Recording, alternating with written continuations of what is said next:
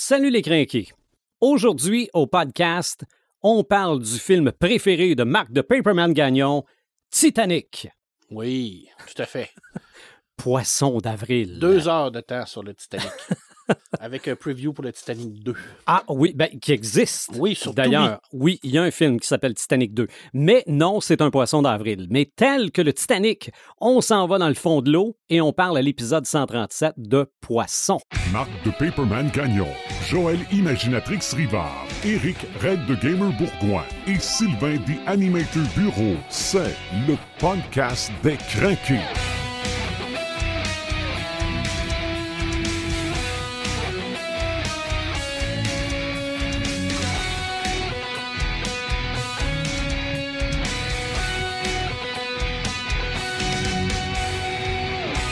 137e épisode du podcast des Crinqués et aujourd'hui, mentionnons-le pour les gens qui nous écoutent en différé, on enregistre ça le 1er avril. Oui.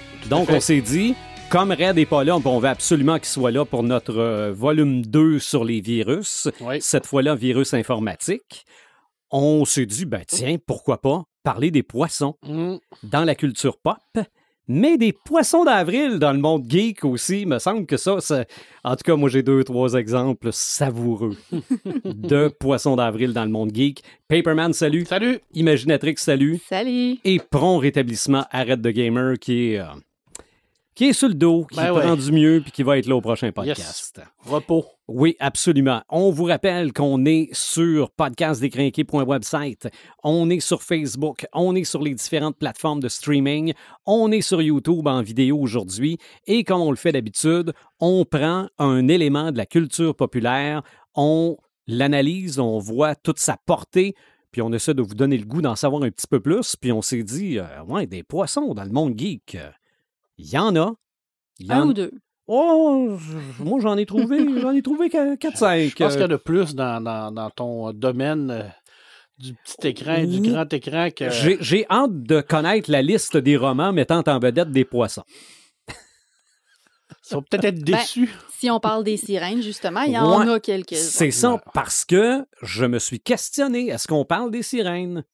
Ben, évidemment, la définition d'une sirène, c'est une personne mi-humaine, mi-poisson. Mi-poisson. Donc, C'est- OK. c'est- c'est- à la base, c'est ça. C'est pas un poisson, même que je pense que dans, dans la fiction, appeler une sirène un poisson, c'est comme, Tu l'insultes. c'est limite une insulte. Mhm. Mais ça reste qu'il y a quand même la moitié de, de son corps qui, est, qui vient C'est du vrai. poisson. C'est vrai. C'est une chimère. Exactement. OK. Qu'est-ce que ça t'inspire, les poissons, dans la culture pop imaginatrix? Ben, en fait, moi, je me suis plus arrêtée sur le fait qu'on est le poisson d'avril. Mhm. Puis je me demandais, ça vient d'où? Ça a parti comment, cette histoire Le poisson de d'avril, hey, j'ai aucune idée. Ouais. Ben, moi aussi, j'en avais aucune idée. Puis honnêtement, l'histoire en a à peu près aucune idée non plus parce que... Est-ce que c'est encore pertinent aussi, le poisson que... Oui, ça, ça, c'est une bonne réflexion. Ah, On va y moi, revenir. oui, oui, parce que moi, j'ai fait une montée de lait là-dessus cette semaine. Puis, euh, puis bref, c'est c'est vraiment des origines qui se sont perdues à travers le temps. Il y a plusieurs suppositions, il y a plusieurs euh, légendes ou euh, théories par rapport à ça. Euh, la plus lointaine remonterait à la Grèce antique, où on dit que le 1er avril, on célébrait. En fait, le 1er avril, c'était parce qu'il fallait que ce soit euh, 12 jours après l'équinoxe du printemps. Fait que ça tombait le 1er avril. Mhm. Euh, puis il fêtait une, une espèce de fête de la farce. OK. Et, euh, et bref, c'est ça, il, il célébrait le dieu de la farce en faisant des farces cette journée-là. OK. Euh, ça, ça l'aurait probablement peut-être parti de là. Sinon, euh, l'origine la plus connue, euh, surtout pour nous les francophones qu'on connaît, c'est que ça serait parti en France euh, dans les années 1500. Euh, à cette époque-là, euh, on fêtait le Nouvel An en France, dépendamment de la région. Il y en avait qui le fêtaient plus dans le coin de Noël, il y en a qui le fêtaient plus dans le coin de Pâques. Puis le roi de France a décidé d'unifier ça pour tout le pays et a mis ça euh, après Noël. Fait qu'il a mis le Nouvel An au 1er janvier. Puis le Nouvel An, c'était anciennement la tradition qu'on se donnait des cadeaux. Euh, c'était pas à Noël dans le temps qu'on le faisait, c'était vraiment au jour de Mhm. l'an. Puis à cette époque-là aussi, c'était comme ça.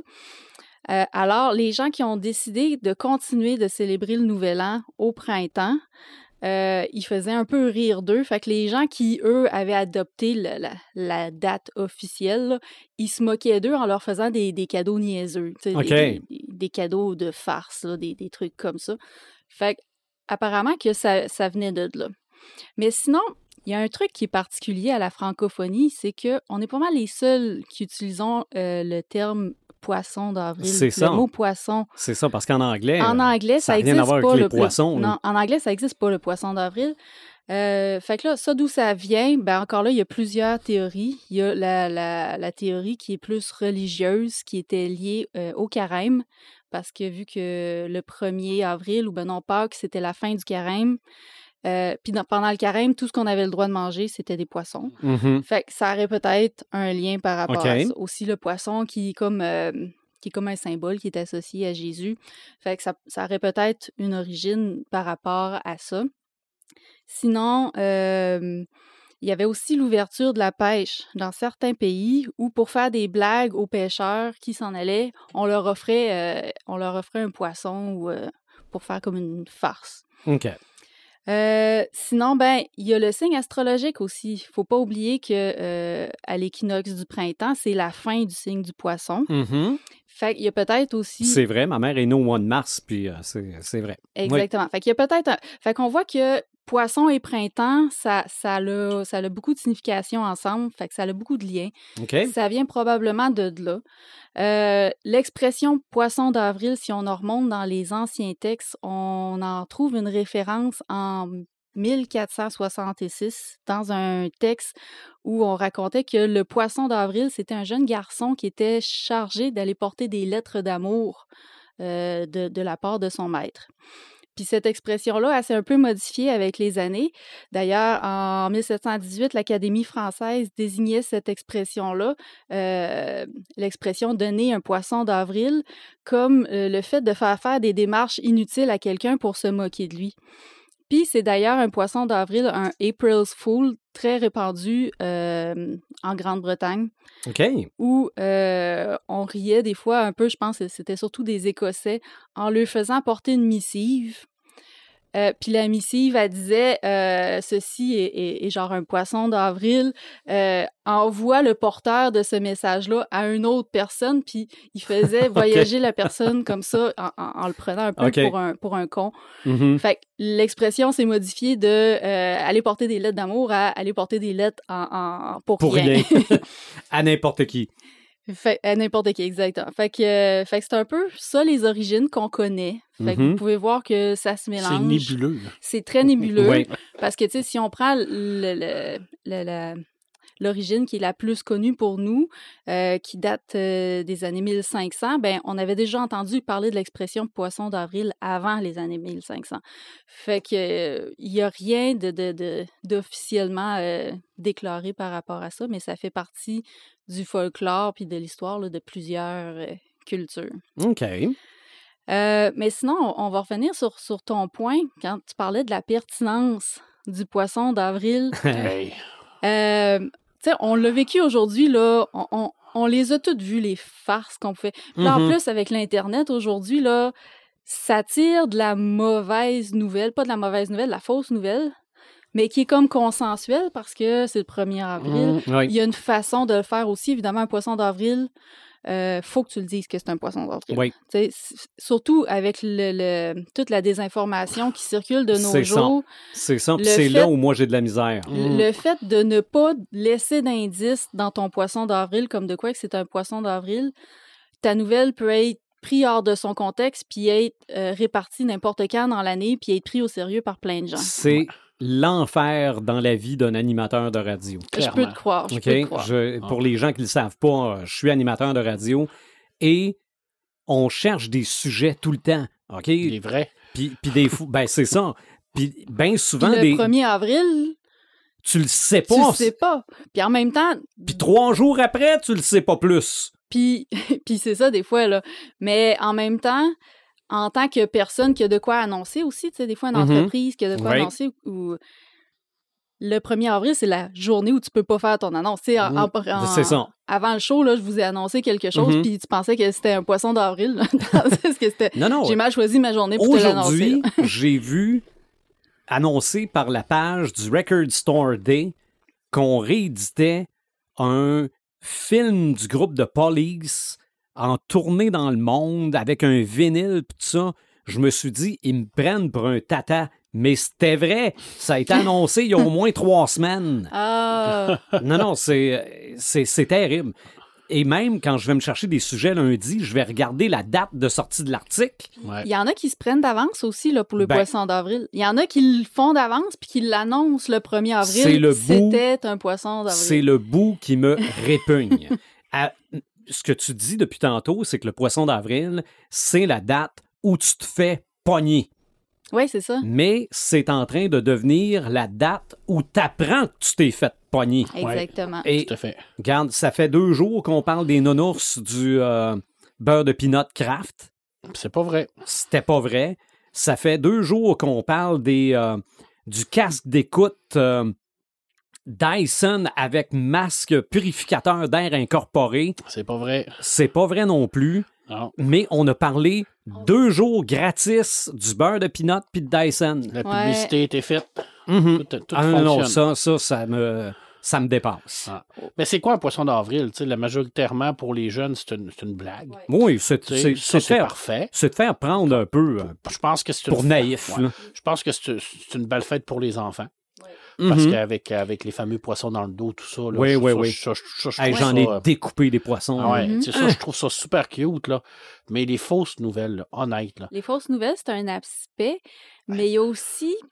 euh, tu sais, quand, quand tu es enfant, là, tu fais ça en toute innocence, tu Ben fais oui. ça pour le plaisir. Mais quand tu es adulte, oui, tu peux faire ça pour le plaisir. Tu peux faire ça en chum, mettons, vraiment, pour avoir du plaisir. Mais si tu le fais pour rire des autres, à un moment donné.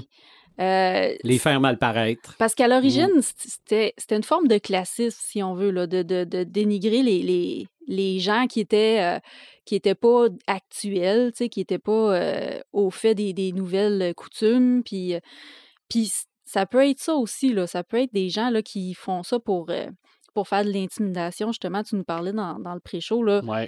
Ça peut être une bonne excuse pour qui. Je pense que c'est un, c'est un truc qui est à qui est à surveiller, je dirais, quand que, si on est témoin de tel comportement.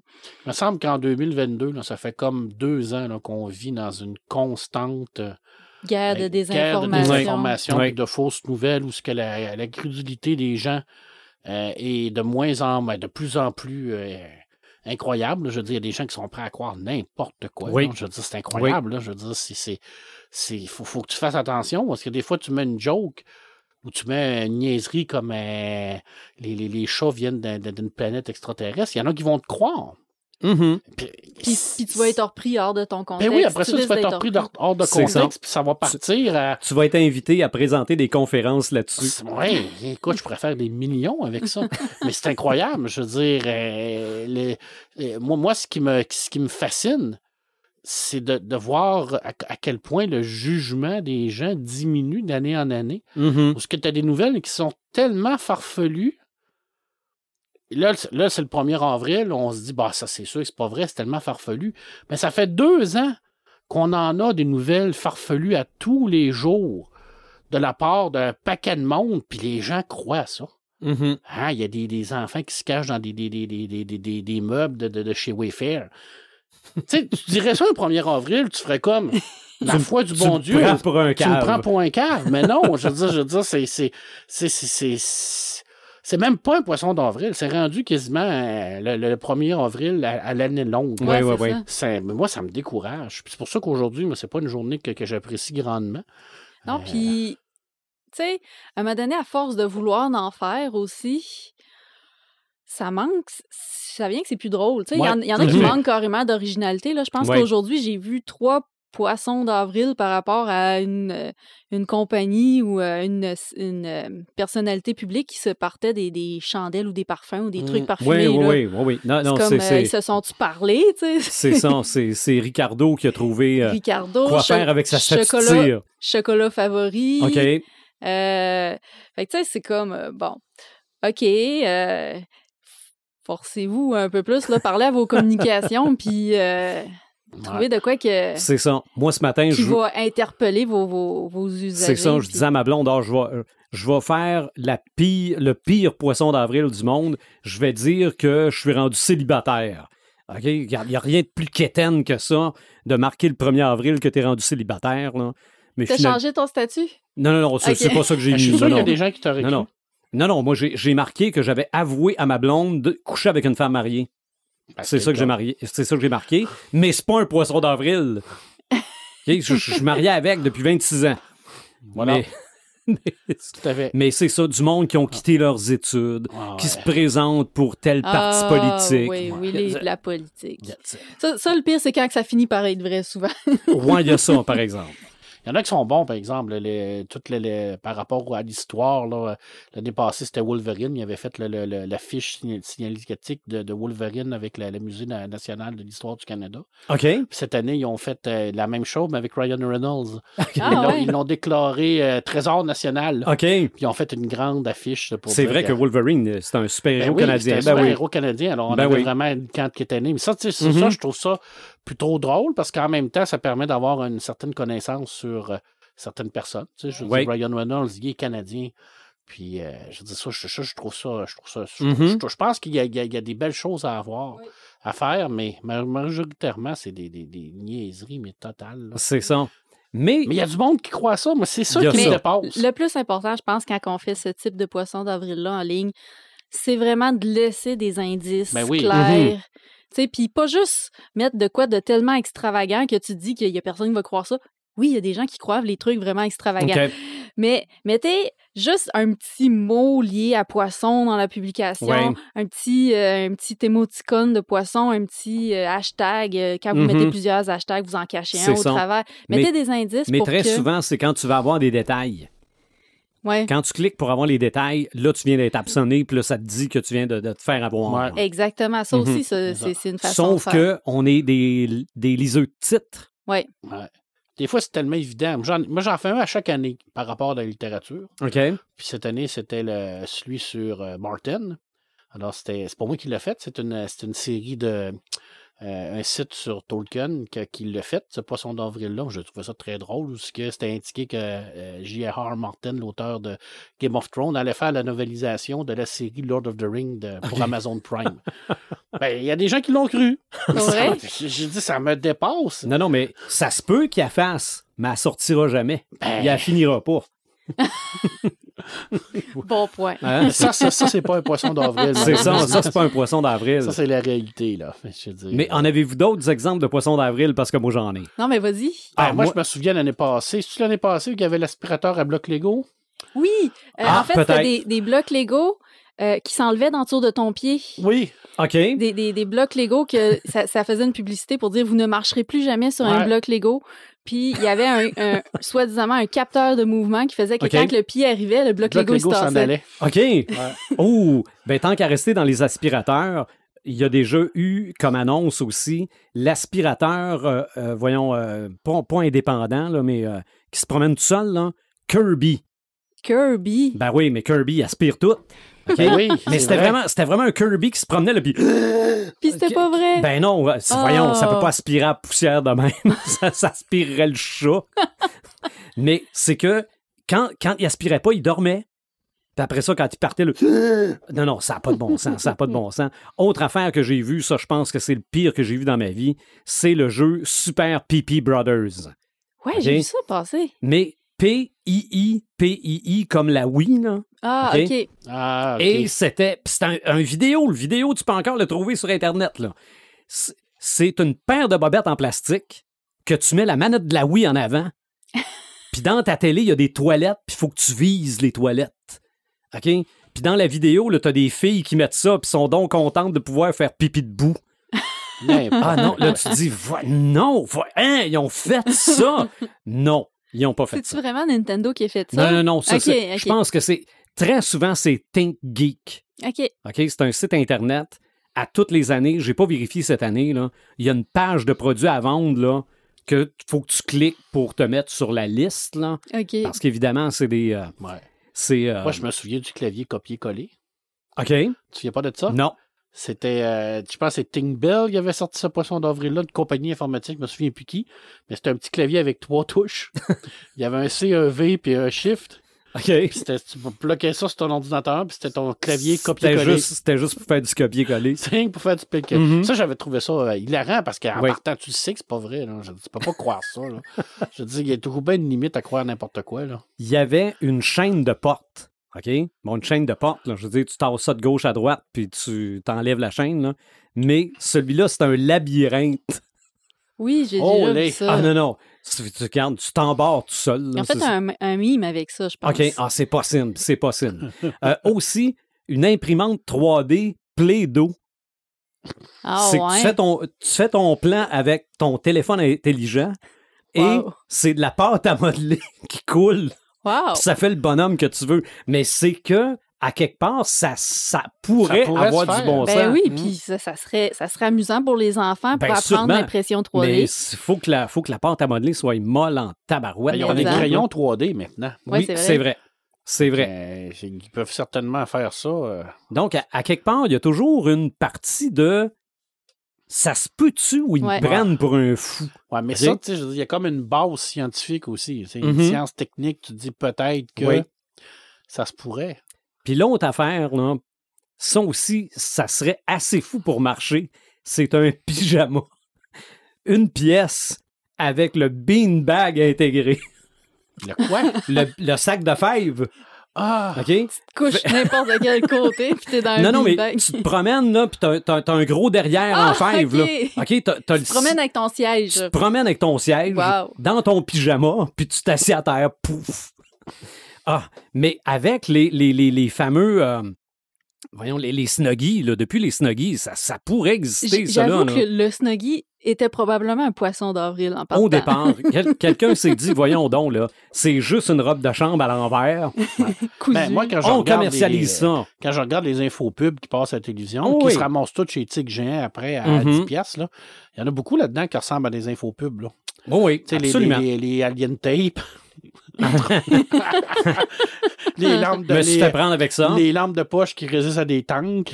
Ah oui. Dis, c'est vraiment comme de la- C'est pratiquement des poissons d'avril à l'année. Ah. là. Je veux dire Puis, ça. puis j'avoue qu'après ça, quand tu vois un poisson d'avril qui ressemble à ça, tu te dis, ben, tu sais, si on sorti, euh, si on sorti le Alien Tape, pourquoi ils sortiraient pas ça? Ben oui. Mhm. Ah ouais. Marche-tu bien l'alien tape? Je vais l'essayer bientôt, mais sûrement pas sur un mur en gibra qui est teinturé. Sûrement pas. Et la dernière chose, je m'excuse, c'est un peu en bas de la ceinture, et il me semble que c'était pour le 1er avril, mais ça peut être sorti n'importe quand dans l'année. C'est les Dildo Avengers. Ouais, j'ai vu ça passer. Oh! Il me semble qu'ils ont toutes faites. Ah non, il, Il me semble que j'ai vu Harry Potter. Ah, euh, peut-être aussi. Il y Peut-être a aussi. Star Wars. euh, Mais Hulk, c'était quelque chose. c'est n'importe quoi, ça. C'est- Mais c'est- ça, en même temps, C'était monstrueux. ça, ça peut être vrai. Je- Je sais pas. Est-ce que Disney accepterait ça? Jamais dans 100 Non, ans. ça, c'est sûr. Jamais dans 100 ans. Il n'y a aucune licence qui, euh, qui, qui, qui parle à des enfants qui accepteraient que, que, Mhm. que- que leur euh, produit se, se retrouve sur un geste Non, non, non, non, sexuel. non, un c'est- il y a tout le temps moyen de faire de quoi sans mentionner le nom du Ben, super-héros, c'est sais. sûr. Mhm. C'est Mais vrai. Je suis sûr que ça, si ça se fait, ça va être une poursuite euh, par une coupe de millions, c'est Non, clair. non, là. ça n'a aucun bon sens. Puis c'est vrai, j'ai vu ça aujourd'hui. Je pense que c'est- c'est euh, Razer qui a fait ça l'année passée. Une euh, teinture à cheveux chroma. OK? Ah. Parce que les souris Razer, comme la souris que j'ai ici, Ah, peut, peut être arc-en-ciel. là. Ah ouais. Et là, on avait publicisé une teinture chroma pour permettre aux gens d'avoir les cheveux dégradés de couleur. Hey, Oui, ça se fait si tu veux des cheveux dégradés de couleur. C'est chaque teinture que tu Mais t'achètes pas une teinture au dépanneur comme ça. C'est pas de la magie, là. Tu te mets pas une teinture, puis pouf, t'es rendu Pouf. euh, coloré, là. Chroma. Ben, ça dépend s'il y a de la nanotechnologie dedans. Ah, peut-être. Ah, peut-être. Qui sait que tu commences vert et tu finis violet, Ben puis oui, tu fais toute peut- la teinte, toutes les teintes entre les deux. Ouais, ça, euh, ça, ça, ça va arriver un jour ou l'autre. C'est c'est le poisson d'avril de l'année prochaine. Ah, On vient de trouver de quoi. Ouais. Nanotechnologie dans les cheveux. Nanotechnologie partout. Tellement de choses à faire avec ça. C'est sûr. Avez-vous Tu n'as d'autres plus besoin de exemples? te peigner le matin. C'est mon cas. c'est le c'est le cas à Marc aussi. Ouais, ben là, moi, c'est parce que je m'érase, là, mais Mhm. euh, toi. Ben, euh, moi aussi, mais il y a des endroits que c'est moins nécessaire que d'autres. moi, j'en ai encore beaucoup, là, Eh oui. parce que je suis vraiment très, très lâche, je te dirais. Là. non, moi, je j'en vois pas en tant que tel. Je voyais vraiment le. le, le- le- Je me semble que j'en avais vu un, c'est blocs Lego, ça, je, je l'ai Ouais. dit. Mais à part Mhm. ça, je suis pas. C'est comme je te dis, moi, euh, c'est une journée que. Je suis content pour mes enfants parce qu'ils me font des beaux poissons puis ils m'écolent Ouais. dans le dos. Ça, je trouve ça magique. là. C'est ça. Mais toutes les autres patentes, là, je trouve ça un peu tâtant. Honnête, là. C'est ça. Mais j'ai Hey. pas, j'ai pas beaucoup de sens de l'humour. Fait qu'en Mhm. partant, c'est une journée qui est censée être basée sur l'humour. Mais juste pour un exemple, aujourd'hui, que le poisson d'avril affecte même les vraies nouvelles, là, Ouais. on a annoncé ce midi que le pape avait présenté ses excuses Mais oui, il y en a qui pensaient que c'était pas vrai. pour, pour les autres. Ouais, mais attends un peu, c'est parce que l'extrait sonore qu'on faisait écouter, c'était de Monseigneur Poisson. OK, puis c'est pas des blagues, il Ah, ils s'appelle vraiment. Non, non, mais, non, non, mais il s'appelle vraiment Non, non, Monseigneur Poisson. mais c'est- ça, c'est c'était de un mauvais goût. C'est ça, mais C'est ça. goût. Ouais, mais ça, c'était ça ce midi.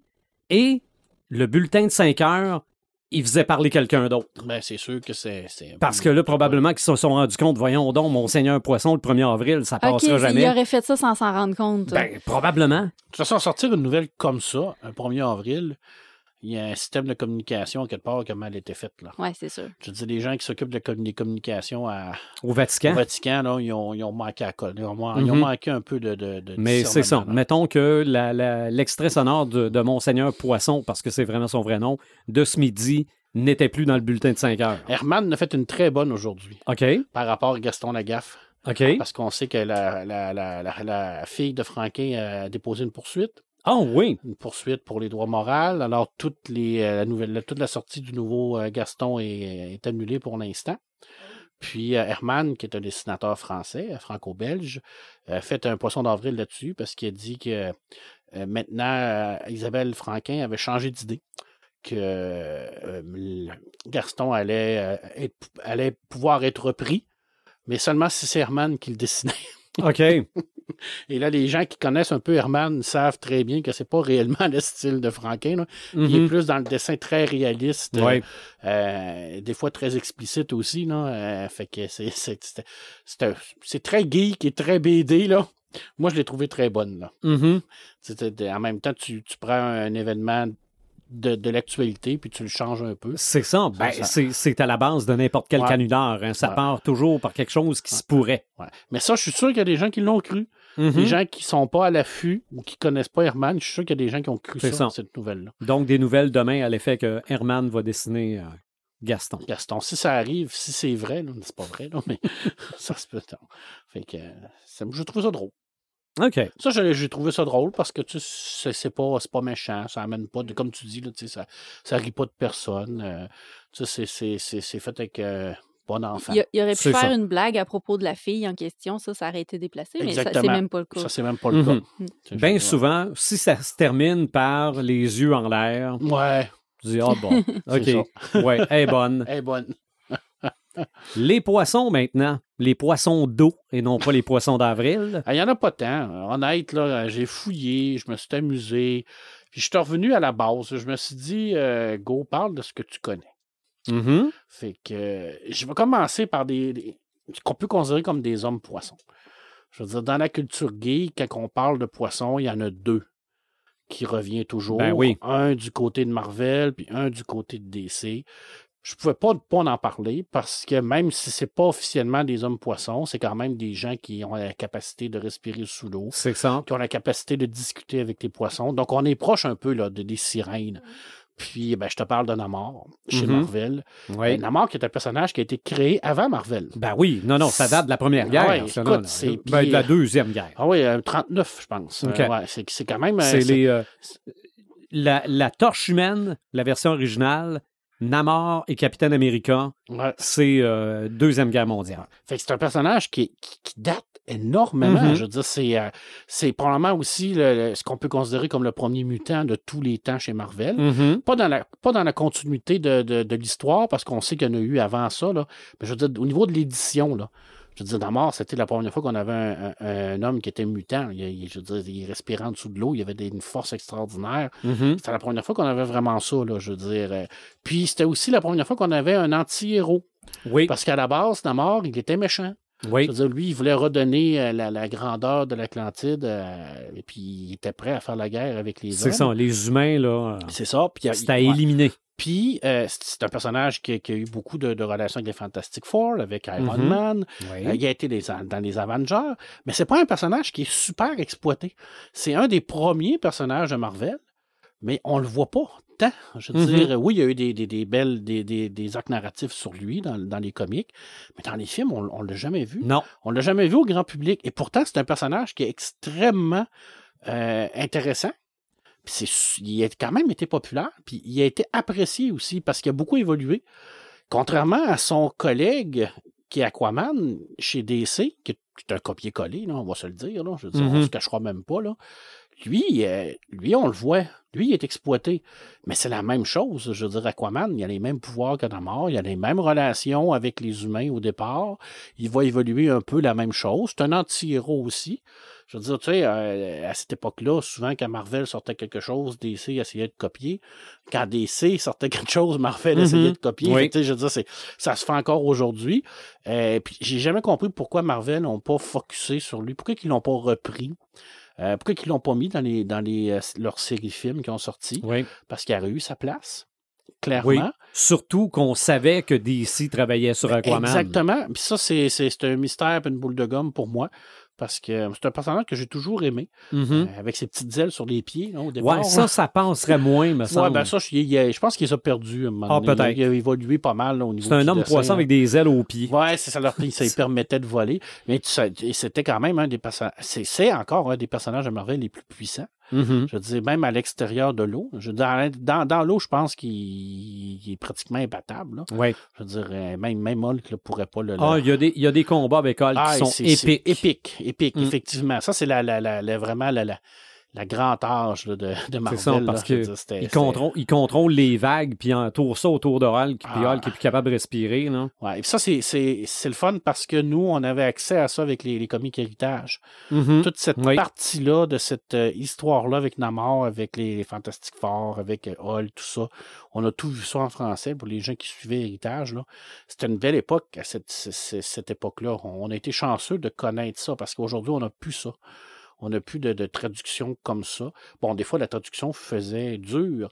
Oui, mais, mais, quand tu as 10-12 ans, tu t'en fous comme dans ça. la langue à rendre. c'est ça. Tu, vois, savais que c'était en français, mais tu comprenais comptait. avec les images. Tout à fait. Mm. Tu ne te posais pas de questions parce que C'est ça, parce que c'est vrai que, puis là, je m'avance, là, mais euh, Panini Comic, pour ce qui est du vieux stock, je pense qu'il y en a moins un peu. Oui, tout à fait. Tout à fait. Oui, ils, ils vont traduire les nouvelles, mais ça n'a pas la même. euh, Ça n'a pas la- la- le même goût. Tu sais, je veux dire, euh, Panini, c'est cartonné, euh, Oui, c'est quand même vrai. dispendieux. Euh, Héritage comique, on allait au dépanneur. Ça coûtait 50 Ça coûtait cents. 50 cents. Je veux dire, c'était rond, tu pliais ça, tu mettais ça dans ta poche, Mhm. euh, tu lisais ça, c'était en noir et blanc, on colorait ça avec nos, avec nos, nos crayons-là. Euh, écoute, tu as sûrement fait ça, là. Ben oui. dire, qui Ben oui. pas fait ça? Puis Moi, d'abord, je, moi, je prenais les recueils oui, les gros recueils. su Suzalleuse, OK? Puis je les, je les défaisais pour avoir les comics séparés. Non, non, Ah c'était ouais. non, une catastrophe. Là. T'en refaisais-tu la couverture? euh, Même pas? Ben, c'est un beau personnage. Mais C'est Mhm. deux beaux personnages qui se ressemblent beaucoup. Je suis content que Aquaman a eu plus d'impact au niveau de DC parce que ça l'a fait connaître un plus grand public. Ouais. Je suis content également du choix de, de, de l'acteur qui, qui, qui est très bon. Je veux dire, il fait un job. Mhm. Puis j'aurais aimé ça voir Namor. Tu sais, je veux dire, le- il est peut-être pas trop tard, mais je pense que rendu là, ils sont, sont ailleurs. Là. Ouais. Je pense qu'ils sont, on- sont rendus d'une autre époque. C'est ça. Ben, le, le, le MCU, je, je, Je sais pas ce qu'ils trouve, vont. je trouve qu'ils cherchent. Ouais, moi, je pense qu'ils n'ont pas, ils ont, ils ont plus de ligne directrice trop tôt. C'est sûr qu'en faisant exploser le multivers, ils peuvent faire ce qu'ils veulent. là. Ouais, mais en même temps. On verra après Doctor Strange. Je pense que ça va être Doctor Strange qui va mettre les bases du Ouais. nouvel univers. Mhm. En tout cas, bref, Parce que les héros classiques, pour l'instant, n'existent à peu près plus. Là. non. Non, puis euh, c'est eux autres qui pognent. Mm. En tout cas, on verra. comme on dit souvent. On verra. Ça va. Le, le prochain grand héros sera peut-être Moon Knight. Oui, j'ai hâte de voir la série. Ah, j'ai vu le premier épisode. Je suis pas sûr que j'ai trop compris, là, mais on verra les un- C'est prochains. un personnage qui est un peu euh, tordu. euh, Oui, ah, ah, très. psychologiquement. Écoute, euh, quand on parle de poisson, euh, c'est drôle, le premier qui m'est venu, puis je sais pas pourquoi, c'est Jones. Jones dans la, dans la, la nouvelle de William Gibson, Johnny Mnemonic, qui a été repris en film avec Kenny Reeves. Je sais pas Mhm. si vous vous souvenez, à un moment donné, il faut qu'il récupère des données dans son cerveau, puis il va aller avoir un dauphin. Fait que là, là, je vous rappelle que, que la nouvelle a été écrite, là, je, je l'ai, marqué en note ici, là, euh, en 81. Là, OK? Alors, le concept de, de Jones, c'est que c'est un, un dauphin cybernétique qui a été créé par les forces armées américaines pour pirater les systèmes de- d'informatique des ennemis. Parce qu'on sait tous que les dauphins ont, ont une intelligence Oui, extrême. oui. Et là, ils ont boosté son intelligence. Et là, Johnny Mnemonic, qui est pris avec des, euh, trop d'informations dans son cerveau, parce qu'il il va, il- ça va même le faire éclater s'il s'en va pas. Il a perdu les codes pour pouvoir les sortir et il faut qu'il les fasse sortir. Fait qu'il va aller voir Jones. Jones qui a été récupéré par une faction un peu euh, rebelle, parce qu'on est dans le cyberpunk, alors on est dans Ben des oui. méga-corporations. Et c'est réellement un, dauphin dans un, un aquarium qui est branché de partout. Puis il branche le cerveau de Johnny Mnemonic sur Jones. puis Jones s'en va dans son cerveau pour essayer de trouver les, les clés pour faire sortir l'info. Je sais pas pourquoi, ça m'a marqué à ma lecture de cette nouvelle-là. Ben, c'est assez marquant. Ça m'avait et ça m'a encore plus marqué quand je me, je me souviens du film de Johnny Mnemonic avec, avec Keanu Reeves, qui, qui est quand même pas un mauvais film, hein, c'est pas une mauvaise adaptation.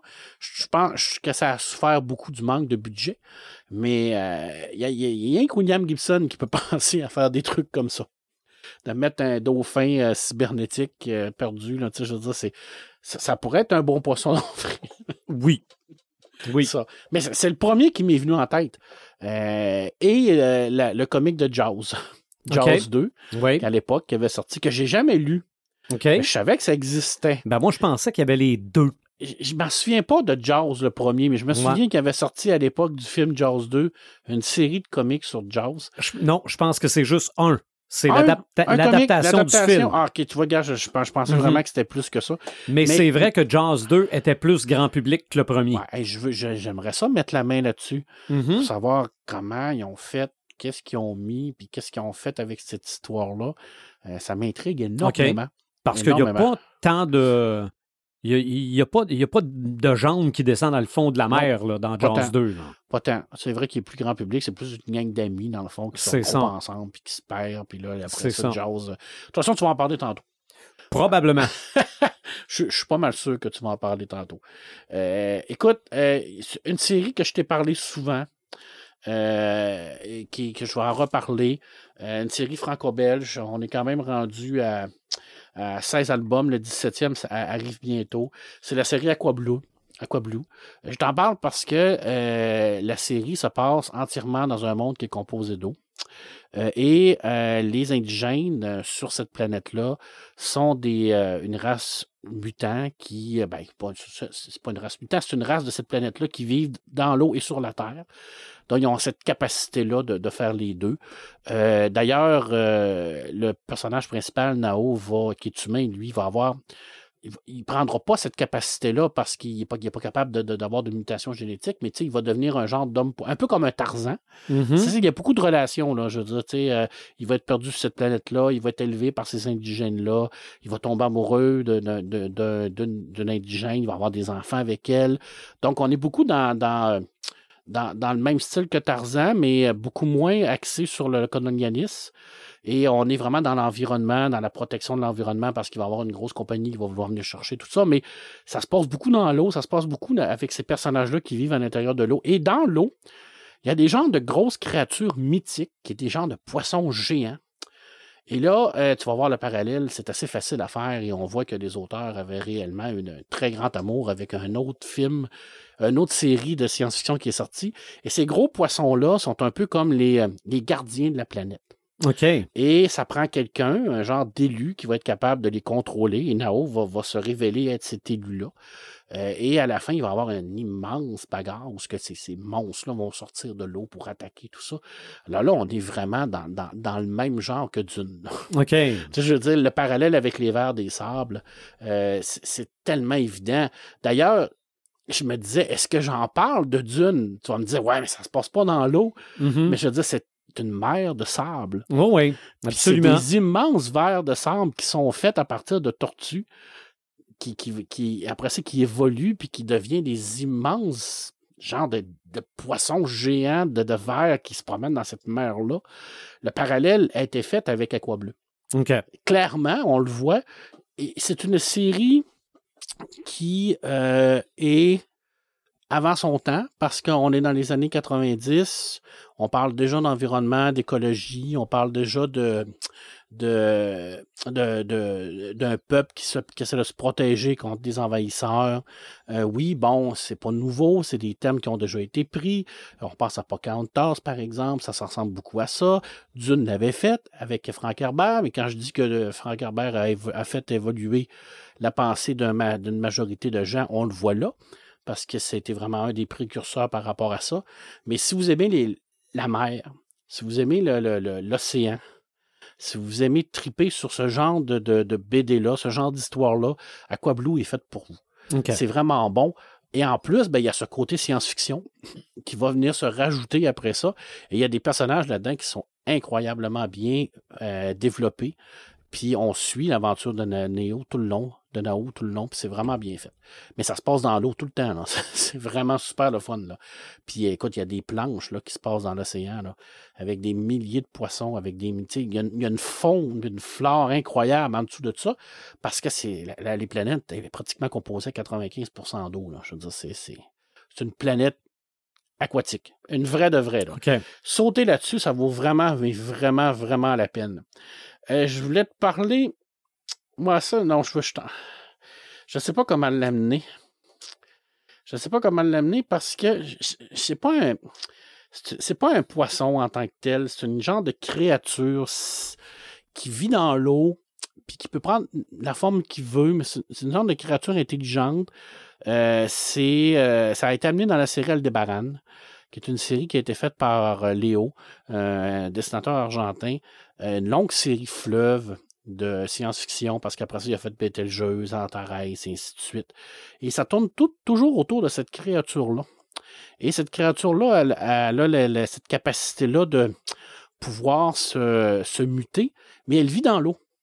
Donc, au départ, on pense que c'est un genre de poisson, on pense que c'est un genre de créature aquatique, mais très vite, on se rend compte qu'on ne sait pas trop c'est quoi.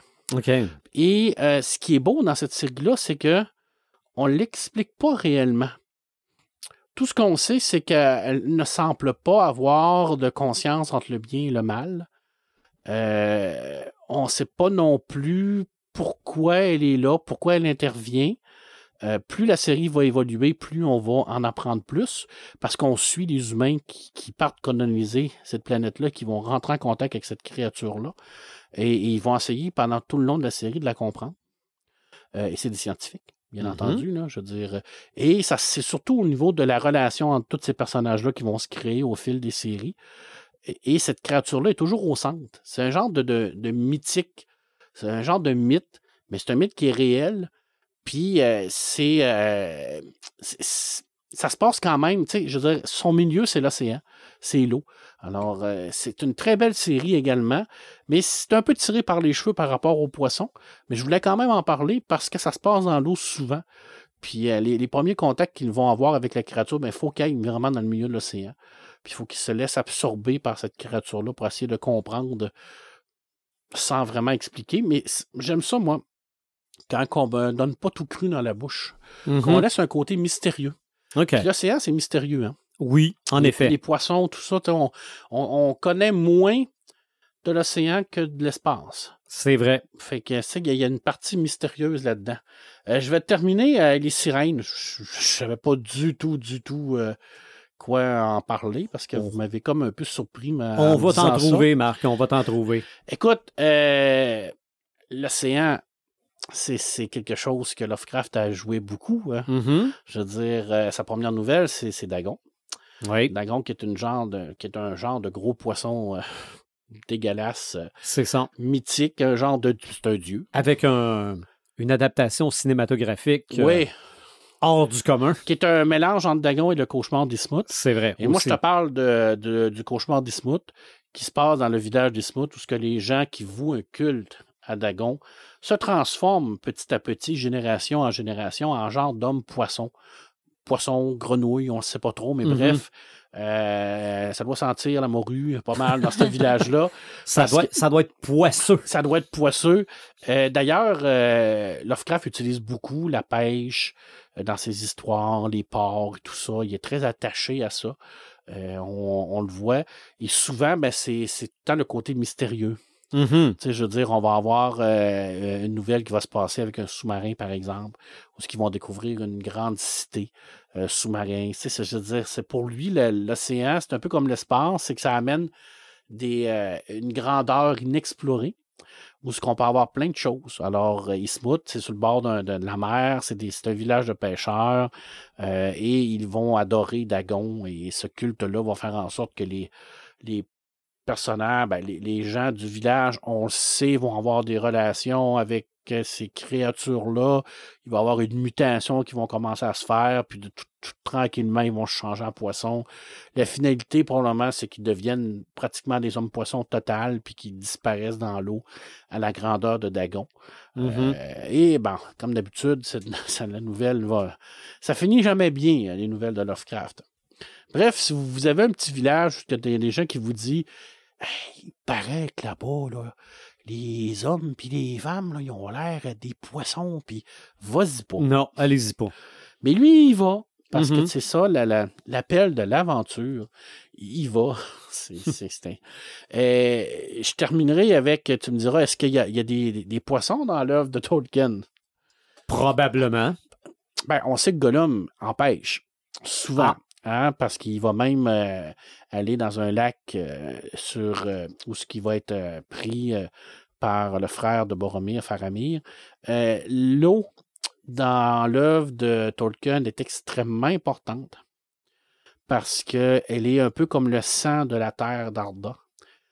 Elle est partout. Elle va partout. Alors, d'ailleurs, la, seule façon de partir vers les terres immortelles, c'est par un bateau, c'est par l'eau. Euh, Legolas et Gimli vont partir ensemble par l'eau.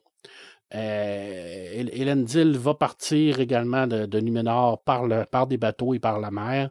Il n'y a pas réellement de poissons, mais il y a tout le temps cette, euh, cette eau-là qui est bienveillante, qui est sous le contrôle de Ulmo, qui est un, qui est un, un- dieu, ben, pas un dieu, là, mais c'est des dieux, on va se le dire, là, qui lui gère tout ça, gère toute l'eau.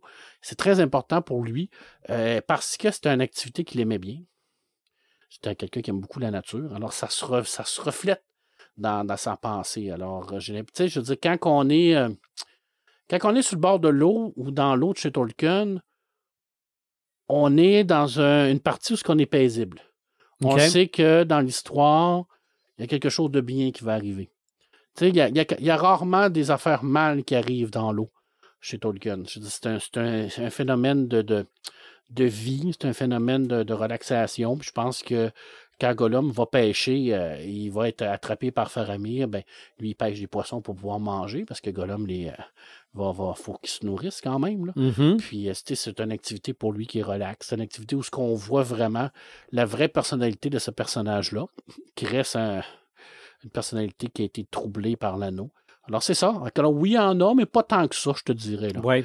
Pas tant que ça. Puis les sirènes, ben, honnêtement, le vite de même, là, je, je, sais qu'il y a une série qui s'appelle Sirènes et Vikings, OK. euh, aux humanoïdes associés, qui est du médiéval fantasy, euh, fantastique, excuse-moi, pour me chicaner. Oh, tu peux dire fantasy. Ouais, mais euh, je ne l'ai pas lu. OK. Puis je sais qu'elle existe parce que je me, je me rappelle des, des- des couvertures. Mais honnêtement, les sirènes, il y en a dans Peter Pan. Mais Mhm. oui, les sirènes de Peter Pan qui sont. Il n'y en a pas dans Ulysse. Oui, aussi. Mhm. Oui, mais ils sont, sont-tu méchantes dans, les, dans, dans Peter Pan? Ils essaient de, de noyer Wendy. Mhm. Ils sont jalouses. Ils sont jalouses de Wendy. OK. Effectivement. La fée Clochette aussi est jalouse de Wendy. Bref, C'est pas facile d'être Wendy. ouais, ouais, j'aime pas Peter Pan, j'ai déjà dit. Ouais, je oui, ça, oui. c'est- Mais si vous avez une chose à lire sur Peter Pan, c'est le Peter Pan Noiselle. Allez-y, ça là-dessus. Il y a sûrement des sirènes dedans, je m'en rappelle Ouais. pas. J'essaie de le relire à tous les années, mais c'est lourd un peu. Oui. Mais en tout cas, des, des sirènes, je pense qu'on en connaît tous une petite. Ben ouais, la petite sirène. Exactement. Il y a des- je pense qu'il y a eu même eu une adaptation en, en comique, la petite sirène. Ben oui. De Disney. Ben, Ben oui. oui. En, ben, en dessin animé, mais je pense Mhm. en livre aussi. OK. Je, dis, je crois qu'ils ont fait une. Euh, Ça me surprendrait pas que ça soit un peu plus euh, adulte hein, dans le genre. Il me semble que j'ai vu passer ça. Ah, ben dans les contes. euh, Mon Dieu, comment Ah ça oui, s'appelle? ben les contes. Les euh, contes interdits. les contes oui, interdits, il y en a un sur Eric, le il l'a sirène, lu, ouais. Oui. Il y en a un, c'est ça. Là, juste là, j'imagine qu'on est loin de la petite sirène. Ouais. Je suis même, pas sûr qu'elle est dans l'océan, cette petite sirène-là. là. OK. OK. Bon, fait que c'est pas une sirène d'océan. Mais elle a un ami poisson. Oui, Polochon. Dans, dans Disney, ben oui, absolument. oui. Il Mais n'y a, pas de nom, lui, Polochon. ba- en- barboteur. Ouais, en fonction de la traduction. C'est ça. Je Quand, pense je- que. quand j'étais jeune, c'était Polochon. OK, je pense que ça a été retraduit québécois en barboteur. Oh, Seigneur. Ouais. Mais, euh, regarde, j'étais bien mêlé, moi aussi, quand j'ai vu ça. Euh, c'est tout pour toi, Marc? Oui. Ben, oui, oui, je te dirais que oui. Je vais, je vais rajouter quelques exemples de poissons là-dessus. Vas-y. Euh, moi, je pense que l'éléphant dans la pièce, c'est trouver Nemo, là, oui, Mhm. clairement. en partant, parce que c'est rien que ça, des poissons. OK, il y a des tortues aussi, puis d'autres euh, d'autres euh, espèces aquatiques, là. Mais moi, premièrement, ce film-là, j'ai vu ça sur écran géant. OK, Ouais. j'ai vu ça au cinéma. C'était magnifique. Mais le plus beau de tout ça, c'est que pour moi, c'était des poissons inventés pour le film. OK? Jusqu'à temps que j'aille au zoo de Granby. Pique tes voix. Je suis. Ah! Il je n'y suis- avait, il y avait pas grand-chose d'inventé là-dedans. euh. Non, non, moi, quand je suis allé au zoo de Granby, là, puis je suis retourné quelques fois depuis, là, de voir un, un vrai poisson clown. C'est incroyable comment que, comment que le film a respecté C'est ça. les, les différentes sortes de Et poissons. une de ça. vraie Doris Oui. Aussi. Et je pense que le, le- le poisson sage qui a une aile un peu maganée ou la queue, ou je Le sais pas trop. Là. Euh, non, je pense qu'il est brun. C'est c'est celui qui accueille Nemo dans l'aquarium. Oui, oui, oui, le plus Oui. vieux, là. C'est ça. C'est c'est lui qui, qui lui dit Ah, t'es capable d'aller chercher, d'aller mettre la petite roche pour que le moteur arrête. là. Euh, euh, je pense que lui aussi, je l'ai vu sous Granby. Ça se peut. Ma, Mais- ma soeur, quand ce film-là s'était sorti, elle s'était acheté un aquarium pour les enfants. OK. Puis justement, elle s'était, elle s'était mis le défi là, d'acheter tous les poissons que, qu'il y avait dans... ça doit être cher. Mais, mais non, c'était pas si pire, mais c'était finalement, elle a appris qu'ils pouvaient pas tous aller ensemble à cause des, des différentes conditions. Mais tu sais, elle avait des poissons clowns, elle avait des poissons anges. euh, elle Pour elle, c'était l'aquarium de Nemo. là. Pour les enfants, c'était l'aquarium de Nemo. Mais c'est ça, là. Imaginez, dites-vous là, qu'au zoo de Granby, là, les petits-enfants capotent parce que c'est Nemo puis Ah Doris. là, ben, il y avait moi à travers. Non, non, mais j'en revenais pas. Puis en plus, regarde, ils ont, ils ont mis des belles lumières néon pour éclairer l'eau. là. Ah, c'est un beau Je capotais bien raide. Ça aussi, puis ça, bon, c'est peut-être pas des poissons, là, c'est une espèce aquatique. Il y a un gros tuyau au centre de cette euh, pièce-là où ce ne sont que des méduses. Oui, c'est beau, ça. Avec Hein? les lumières, là. Mais c'est comme d'en trouver Nemo, ça aussi. Ah, c'est Ouais. vraiment écœurant, là. ça n'a pas de bon sens. Ça, Mais, ça, ça a été repris dans Chanté aussi. OK? Les, euh, les, euh, c'est, pas des méduses, je pense, c'est des, euh, des hippocampes, je sais pas trop. En tout cas, c'est vraiment comme avec des lumières, ça change de couleur. Là. Mhm. Puis euh, ils vont les engager pour leur nouveau théâtre. Là. Oui. Fait que, euh, ça a été repris. euh. Et avec Trouver Nemo et par la bande, un autre film, j'ai pas le choix de vous parler de Bruce. Ouais, Bruce, le c'est requin, le requin, ok. ça, ouais. Bruce, dans Trouver Nemo, c'est le requin. qui veut plus manger. Non, à la fin, il veut plus manger, je pense. Ben, en- fait En- thérapie. C'est ça, ils font une thérapie. Sauf que c'est la vue du sang qui lui fait complètement oublier. là, là. Mais c'est que pour faire notre petite publicité d'épisode, je me suis dit, Hey, je vais prendre la photo du requin qui fait un large sourire devant le petit Nemo. Puis je me suis dit, bon, Yann, c'était donc bien peurant. Ah ouais. OK? Puis pourtant, j'ai vu ça sur écran géant avec un petit bonhomme à côté de moi qui devait avoir euh, 4 ans, 4-5 ans dans ce temps-là. Et ça m'a rappelé aussi la séquence où il disjoncte et où il, il veut manger Nemo. Ah ouais, puis il passe dans un genre de bateau pirate, là, c'est l'enfer. Euh, y a-tu des dents? Ouais. Et pour ceux et celles- pour les geeks on le sait pourquoi il s'appelle Bruce dans Trouver Nemo. C'est parce que Bruce, c'est le surnom du requin mécanique dans Jazz. Ah, OK, je ne savais pas ça. Oui, le requin mécanique dans Jazz a le, le, le- le surnom de Bruce. La légende veut que ce soit le, le prénom de l'avocat de Steven Spielberg. Fait qu'ils ont dit c'est un requin. Donnons, ce prénom-là au requin mécanique, mais c'est pour ça qu'il s'appelle que Bruce, euh, le requin, dans Trouver Nemo, a ce nom-là. J'ai pas vu Trouver Doris. La suite, probablement que c'est aussi C'est beau aussi bon. ouais. Ouais. le, le- d'en trouver Nemo, le, le, le- le tourbillon avec les tortues dedans, là, regarde, c'est- c'est c'est tellement extraordinaire. Puis de toute façon, toi, Marc, papa d'enfant, Ah ouais, tu dois avoir euh, eu les mêmes émotions que moi avec ce film-là. film. Très beau film. C'est, euh, c'est- je pense que ça a été plus bouleversant pour moi que pour mon petit garçon à l'époque. je veux dire, juste le début, le trouver Nemo, là, Ah, oui, oui. Qui ramasse l'œuf puis qui dit Je vais te protéger. Attends. Tu dis Mon Dieu, ça fait juste cinq minutes que le film est commencé. Ça va être long. C'est ça. Mais euh, t'en- t'en- moi, j'en vois un autre éléphant dans la pièce. Vas-y donc. Bob l'éponge. Ben oui. Tu l'avais-tu? Ben oui. Ben en fait, j'avais bikini bottom, bottom au grand complet. Ouais. OK? Parce que ça, c'est sûr qu'il y a des poissons là-dedans. c'est incroyable. C'est- ça. c'est- C'est- C'est c'est quelle série, hein, Puis- honnête, là. Puis d'ailleurs, une des. Ben, c'est-tu une des amies de Bob ou c'est un personnage récurrent? T'as un écureuil? Non, ben ça, ça t'as, c'est t'as Sandy qui est un écureuil, mais t'as une fille qui est que- comme une petite baleine. Oui, là. oui, il me semble Ah que oui. oui. C'est ça. Elle revient souvent, mais c'est sûr qu'il y a des poissons partout. Ben, là. oui, Ouais, oui. les, les, ben, les, les- les citoyens de Bikini Bottom sont, sont majoritairement des poissons. Ouais. là. les, Mhm. les clients du, euh, du euh, burger. Krusty euh, Non, comment c'est? C'est le Hein? Crab Burger? Ouais. De, cra- euh, de, de, de- de- du- Voyons, Hey. Captain Crab. Capitaine Ouais. Crab, mais comment ils appellent ça? Le Krusty... Non, le Krusty Burger, c'est dans, ça, c'est dans les Simpsons. Mais, euh, Ah, eh, ça va mon Dieu. Ouais, je- je- j'ai crabe croustillant dans la tête. Là. Ouais. ben c'est ça, le crabe croustillant, ça, c'est en français. Ouais. Mais euh, en anglais, je me souviens pas c'est quoi. Mais bon, il y a plein de poissons là-dedans. Ah, c'est drôle. C'est drôle, c'est vraiment non, c'est- c'est- mourant, c'est, ça, euh, c'est, euh, Bob l'éponge, encore aujourd'hui, Ah, les films qu'ils ont fait, là... Ah, j'ai, Même, j'ai ils ju- en ont moi, ça fait pas longtemps, a- et je pense qu'il y en a trois au Ah, c'est complet. vraiment moi, j'ai vu le premier, là, où ils partent dans un dans une voiture qui ressemble à un hamburger. Là.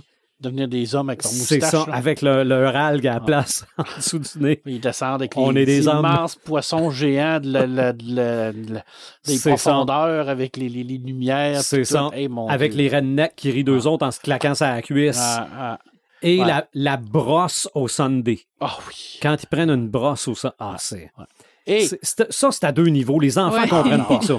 puis David Asaloff. Oui, exactement. Ça, prend, ça prenait David Hasselhoff. C'est sûr. Ça, c'était incroyable. On recule loin dans le temps, au point où peut-être même Marc s'en rappelle pas, mais d'après moi, ça te dit quelque chose, c'est Flipper. Ben oui. Flipper le dauphin. Là, hey, on recule. La, la série originale, 60, là. c'est 1964 à 1967, mais on était à une époque où des animaux vedettes d'émissions, c'était fréquent. Skippy. T'a- T'avais des chiens, OK? Rintintin, Lassie, le vagabond. T'avais euh, Skippy, le, Oui, kangourou. Kangourou. Euh, t'avais, bon, Tarzan, ou t'avais Cheetah à travers. T'avais, euh, regarde, il y en avait plein. Ouais. Mais Flipper, je sais pas pourquoi il était le personnage central, parce qu'en fait, il servait pas à grand-chose. Il sautait. Oui, il sautait, puis on l'entendait. Il Ouais. parlait, ben il parlait. Il, il parlait le dauphin. Mais euh, non, c'était. Puis il y a eu un film, à un moment donné, une adaptation Ouais. au cinéma. Ben, je pense que De- les films aussi avec euh, le petit garçon qui veut sauver l'orque, là. euh, oh, mon Sauver ami Willy. là, ça, ça, c'est Ah oui. directement inspiré de C'est ça. Il y, a, il y a eu des films clair. qui là. mélangeaient Flipper, mon ami Willy Ouais. aussi, où là, c'était des. euh, Je, je pense que c'est, c'est, c'est, c'est évident que ça a influencé beaucoup de gens aussi. C'est ça. là. Le premier épisode des Simpsons que j'ai vu dans ma vie, il y a Lequel? le poisson à trois yeux. Ah oui. Ouais. C'est le premier épisode. Je ne connais pas les Simpsons. Il est à- avec sa canne à pêche à côté de l'usine nucléaire avec Milaus. Il y a un journaliste qui vient enqu- enquêter sur l'usine nucléaire. Il pose une question à Bart Simpson. Bart Simpson se retourne de bord et dit Mange mes shorts. C'est le, premier contact que j'ai eu avec Bart Simpson dans ma vie. C'était une cassette vidéo VHS que ma mère avait enregistrée parce que ça passait à super écran tous les premiers épisodes, c'était une nuit complète, avait mis la cassette sur 6 heures, là, parce que ça, la cassette durait plus longtemps, m'avait chippé ça à Val d'Or, et le premier épisode, c'était ça, c'était le poisson à trois yeux, qui s'appelle Blinky. Oui. En passant. euh, M. Burn n'a pas réussi à manger C'est vrai, ah, à la fin. c'est vrai, qu'on doit retrouver aussi dans la plupart des jeux vidéo des Ah, Simpsons. c'est sûr. Mais dans la culture pop, il reste le poisson. Ah non, non, ben là, c'est peut-être pas celui que tu penses. Tu le rajouteras parce que j'ai eu ce flash-là aujourd'hui. Vas-y. C'est la truite qui chante. Oui. OK? On a tout un mononcle à quelque part qui a, le- qui a ça d'accrocher sur son mur, C'est une plaque de bois. sur une plaque de bois, une truite même- qui chante. C'est même revenu à la mode, là, euh, Ouais. une dizaine d'années. Ouais. Mais la truite mouchelée, mouchetée, c'est le poisson le plus euh, pêché, le plus populaire au Québec. OK? Ouais. Habituellement, c'est une truite mouchetée. Mhm. Mais ça, c'est vrai, je pense que dans toutes les familles, il y a mon oncle qui, qui a Ah, c'est sûr. Mais récemment, il y avait aussi des sandales en, Ça- for- en forme de poisson. Y a- y a- mon tu, Dieu. tu- tu parles d'absurde, là, puis ça me fait Mhm. penser à un- une nouvelle qui avait été écrite. En fait, c'était chez Les Six Brumes. Il avait sorti un livre dont vous êtes le héros. OK. Puis c'était six auteurs qui avaient travaillé là-dessus. Puis chaque, euh, chaque version, dans le fond, chaque chemin que tu pouvais prendre euh, était écrit par un auteur différent. Puis était écrit dans un genre euh, différent. OK. Puis il y en avait un qui avait choisi le genre de l'absurde. Puis je pense qu'il y avait une des fins que c'était une truite géante, justement, qui devenait tellement grosse qu'il Ouais. couvrait toute la superficie du Québec. Genre, dans, dans l'absurde total. là. Mais euh, vous, y- vous essayerez de trouver ça. Je ne sais pas s'ils sont encore disponibles, mais ça s'appelait euh, Six Chemins des Brumes. Puis elle OK. chantait. Ah, ben probablement. Probablement. me semble que c'était- me semble que c'était Dave Côté, l'auteur de cette. euh, une genre de de cette blob, tangente, mais là, euh, ouais. une truite blob Qui bouffe le Québec. qui bouffe le Québec. Mais- Mais, c'est-tu tellement inutile, cette patente-là? Ah non, non, mais c'est, honnêtement, c'est, c'est, c'est un objet de discussion. Oui. là? Ouais, ouais. Ouais, non, mais ça- je, je vous mets au défi, quand vous envoyez un, de ne pas le partir. Ah non, non, impossible. C'est impossible. Impossible. Ben, prends une coupe de fois. Ouais, non, non, oui, c'est oui, sûr. mais je Quand dire, tu l'as euh, déjà vu une fois, euh, peut-être en voir un, là, automatiquement, tu vas peser sur le bouton. Ah non, c'est, s'il y a ça dans un magasin, je le fais. hein. C'est des gogos, des gogos incroyables. Mais le premier qui a eu ça, C'est ça, qui qui a pensé à ça, j'ai aucune idée. Qui s'est réveillé un matin puis qui s'est dit, je vais faire une truite, Une truite qui chante. chante. Puis qui flacote après son. Honnête, là, tu, tu, tu, tu- tu, euh, ça, c'est un genre de truc que tu fais toi-même. Tu peux pas aller voir quelqu'un pour te dire, j'ai besoin de 10 000 piastres pour faire ça. Là. Parce que c'est clair que tu te fais refuser au crédit. Là. Ça, tu passes même pas ça en socio-financement. Là. Je veux dire, il n'y a personne qui va, qui, va, qui, va, euh, qui va te donner une non, scène pour ça, ça. te prend, ça te prend de l'argent pour euh, te- t'auto-financer. Mais est-ce que mon souvenir est mauvais? Il me semble que je suis en train de lire un livre où il y a des loups poissons. Oui, c'est vrai. Puis, euh, oui, Qui est c'est- le livre de Joël, soit dit en c'est- passant. dans, dans le berger des loups, c'est vrai, il y Mm. a des, des loups euh, à moitié poisson, à moitié euh, loup, qui, Mhm. qui vont transmettre des œufs, dans le fond, en mordant leurs victimes, puis en les transformant en poissons eux aussi. Puis aussi, euh, un, un fait qui n'est pas resté dans le livre, il y a un de mes personnages qui, euh, dans une des versions précédentes, avait un poisson comme animal de compagnie. OK. Fait que dans les années que j'écrivais ça, j'avais un, j'avais un poisson dans un aquarium, puis euh, Mhm. euh, j'y parlais régulièrement. J'habitais seule en appart, fait que ça me faisait de la compagnie. De la compagnie, euh, pas trop de, de- d'entretien et de, de- ça. Puis de qui- responsabilité. Qui t'ostine pas trop. Exactement. fait que, fait que j'avais mis, un- j'avais mis un poisson, puis finalement, ça, ça avait été coupé là, dans, dans Ok. les versions suivantes. Mais, euh, mais oui, il y, a des- il y a des poissons dans le berger des loups. OK. Moi, j'ai des jeunes enfants, hein, puis il y en a un poisson là, qui, est, euh, qui est dans une série que mon fils adore beaucoup, qui est Garderie Extrême. OK. Il s'appelle Richard Chachimi. Puis Richard Chachimi, c'est le poisson de la garderie. Parce qu'ils sont dans une garderie avec un Mhm. éducateur qui est le pire éducateur au monde. Là. OK. Puis euh, Richard Chachimi, euh, les enfants vont être durs avec lui. Fait que le premier, ils vont, ils vont, ils vont euh, mettre trop de nourriture, il va mourir. Mais l'éducateur, au lieu de dire aux enfants, vous l'avez tué, les enfants, tac, tac, tac, il va faire, il va dire, ah, je vais, le- je vais, je vais le nettoyer son bol, puis il va être correct, puis il en met un nouveau. Ouais. OK. Puis Après ça, ils font bouillir. Il en met un nouveau. OK, c'est jamais le même poisson. Mais non, c'est toujours un autre. OK. Après ça, il- après ça, il y en a un qui... comme- c'est pas comme Kenny. là. Ben, Mais fait, non. fait que c'est ça, les enfants pensent que Ben, c'est ils comme pensent qu'il Kenny. est immortel. Parce qu'à chaque fois qu'il revient, il revient, il revient. Fait qu'ils font, ils jouent au hockey avec lui. Ah. Euh, ils vont laver la, la, la, la, la- la- Parce avec du savent- savon. ils savent qu'ils vont revenir. Ils savent qu'ils vont revenir tout le temps. Sauf qu'il y en a une, à un moment donné, qui découvre le poteau rose. Puis là, il dit au chef, là, arrête, là, il faut que tu leur dises qu'il n'est pas immortel puis que ça en est de nouveau. Puis, il n'est pas capable de le dire parce que c'est le pire éducateur au monde. Puis, à un moment donné, ben, ils vont s'en rendre compte. Puis là, Mhm. les enfants vont Ils dire, vont ben là, franchement, qu'ils ont il dit, t'aurais dû, oui, exactement, il dit, t'aurais dû nous le dire, comme ça, on aurait fait attention. Puis le chef, il enterrait les poissons dans son jardin de la garderie. Fait là, il y avait à peu près une cinquantaine de petites mini-tombes avec des petites pierres tombales avec le nom de Richard Chassimi. Et là, les enfants arrivent et là, les chats sont en train de bouffer poissons. Oh, Écoute, wow. c'est surréaliste, mais c'est tellement drôle, Mais c'est quoi ça? C'est euh, une C'est série une série télé, c'est une série télé, Ah, une oui. animée, de dessin animé. C'est garderie extrême. Écoute, c'est mourant. Puis il- c'est, j'ai, trouvé ça drôle, là, mais drôle, là. Puis les pauvres petits poissons, là, qui ils passent. Il y en a même un moment qui met un tatou dessus. OK. Il se rend compte que l'autre qu'avant, il était, il n'y avait même pas de tatou. C'est pas le même poisson. Wow. Ça n'a pas de bon sens. C'était, écoute, c'est vraiment, Mhm. mais cette série-là, là, c'est drôle, c'est drôle, c'est drôle. À Ouais. deux niveaux.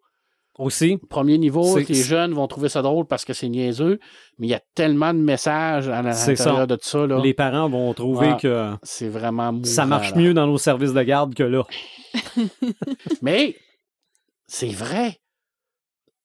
Vous me faites penser à ça parce que le chef a déjà été sirène. Ah oui. Ah Oui. ouais? Parce qu'ils ont la capacité à un moment donné de se transformer en sirène, puis le chef, il a déjà été un soldat sirène.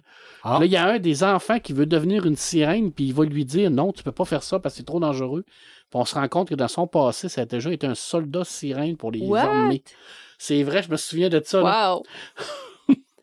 C'est... Il a déjà été lutteur OK. aussi. Mais il y a Euh, du monde qui ont pensé à ça. Ben, Ouais. Clairement, là. Écoute, il, se bat avec un pou à un moment donné, un supra-pou, un genre de pou géant qui le suit partout, euh, une moufette.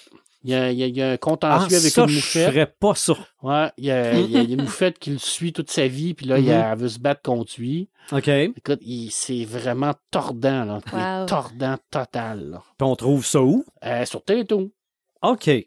tout simplement. Des, des deux épisodes de 15 minutes, ben, à peu près 12 minutes, là, pour que ça fasse une Mhm. demi-heure avec les annonces, là. Puis c'est ça, c'est une garderie avec euh, des enfants qui sont pas du monde, avec un, un éducateur qui est le pire éducateur au monde, là.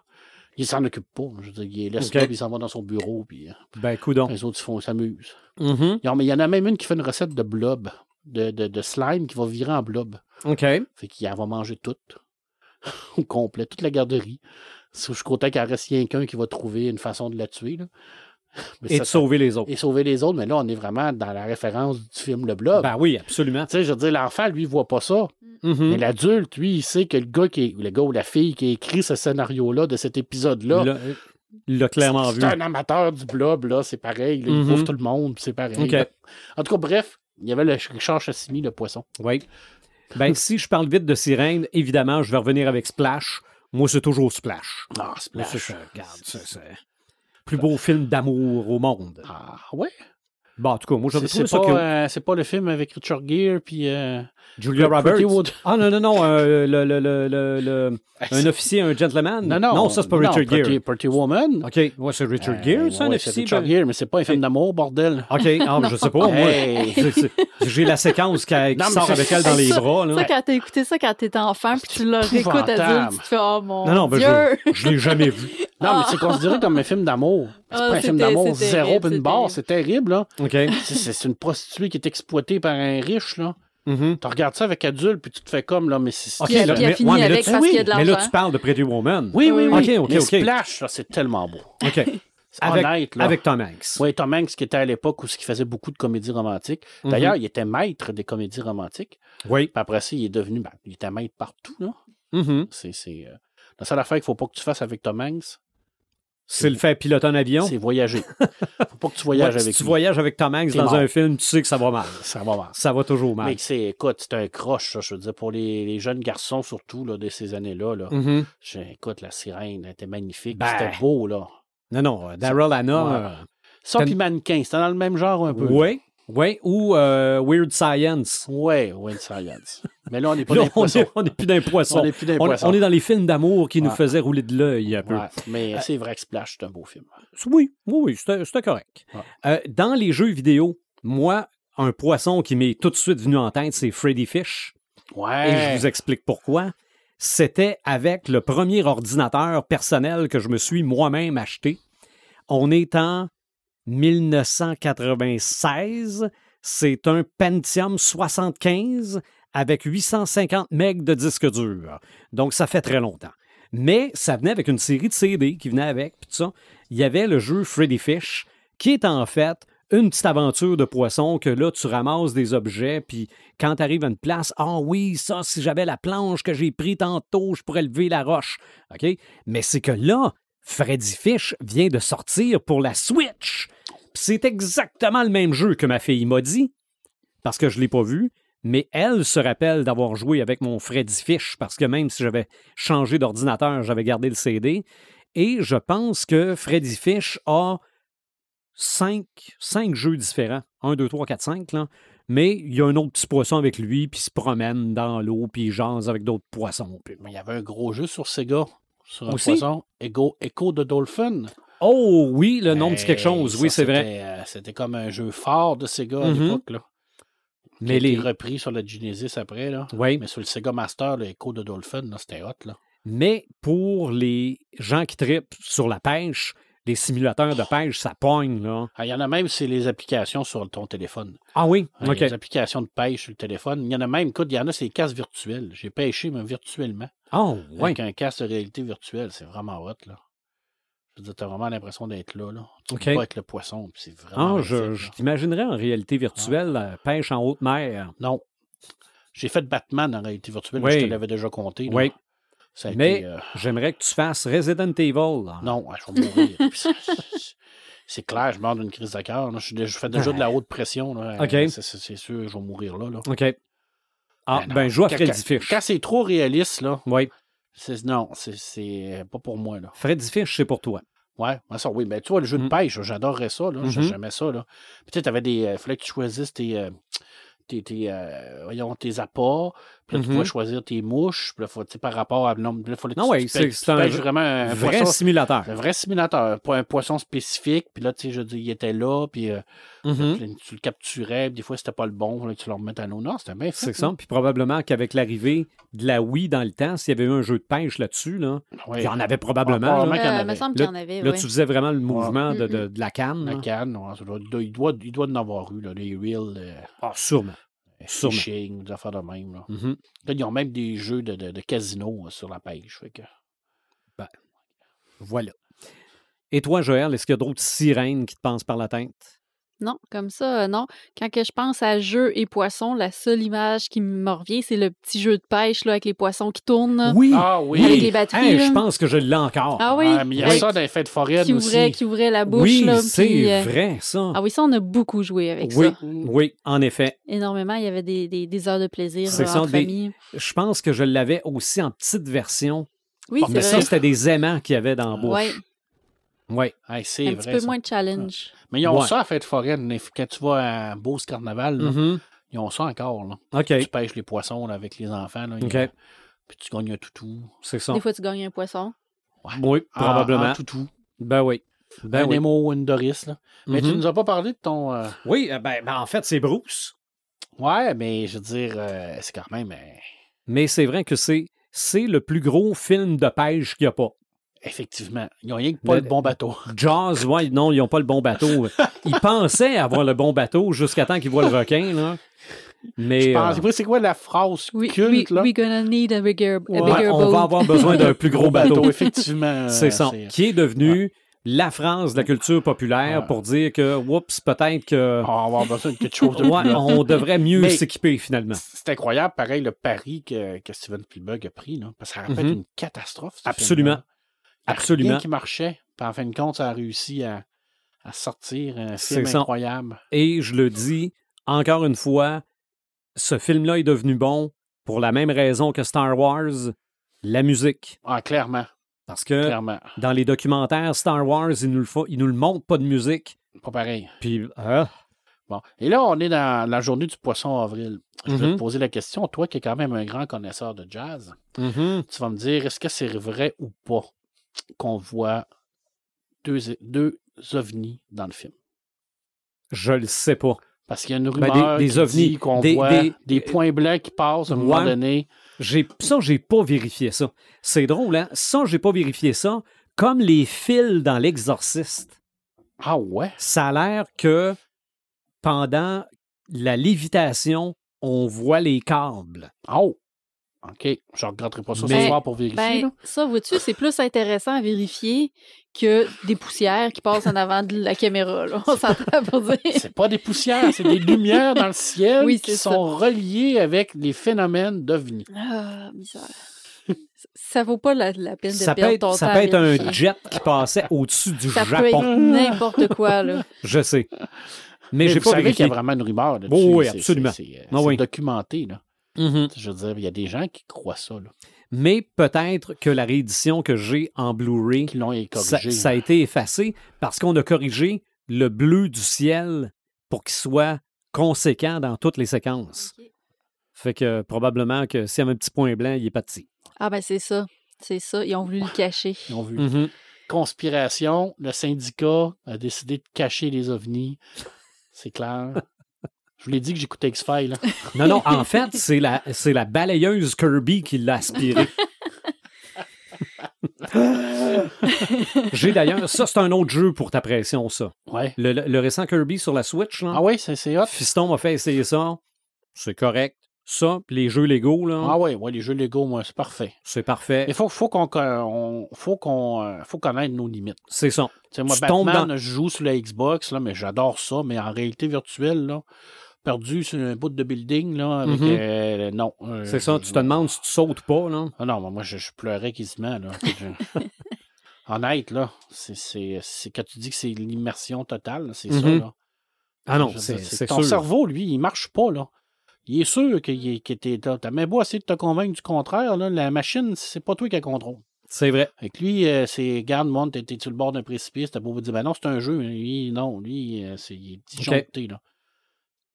Donc, ça, te prendrait un jeu virtuel où tu es Namor Ouais, pour aller dans, dans l'eau. dans l'eau Ouais. et te Ou faire ben, Kevin poursuivre. Costner dans T'as- Monde sans terre, on en a pas Ah, parlé. c'est vrai. Ben, ben, je- vrai. il, y a de- il- ben, il doit y avoir des poissons là-dedans, c'est Ben sûr. oui, hein. ben lui-même, c'est un mutant Oui, parce qu'il a des branchies et il est capable de respirer sous l'eau. C'est vrai. Quel mauvais film. Mais qui avait un immense potentiel. Ouais. Mais il est si mauvais? Il n'est ou- pas si mauvais que ça. Ouais. C'est qu'il a manqué de cohésion et de cohérence dans, dans son scénario.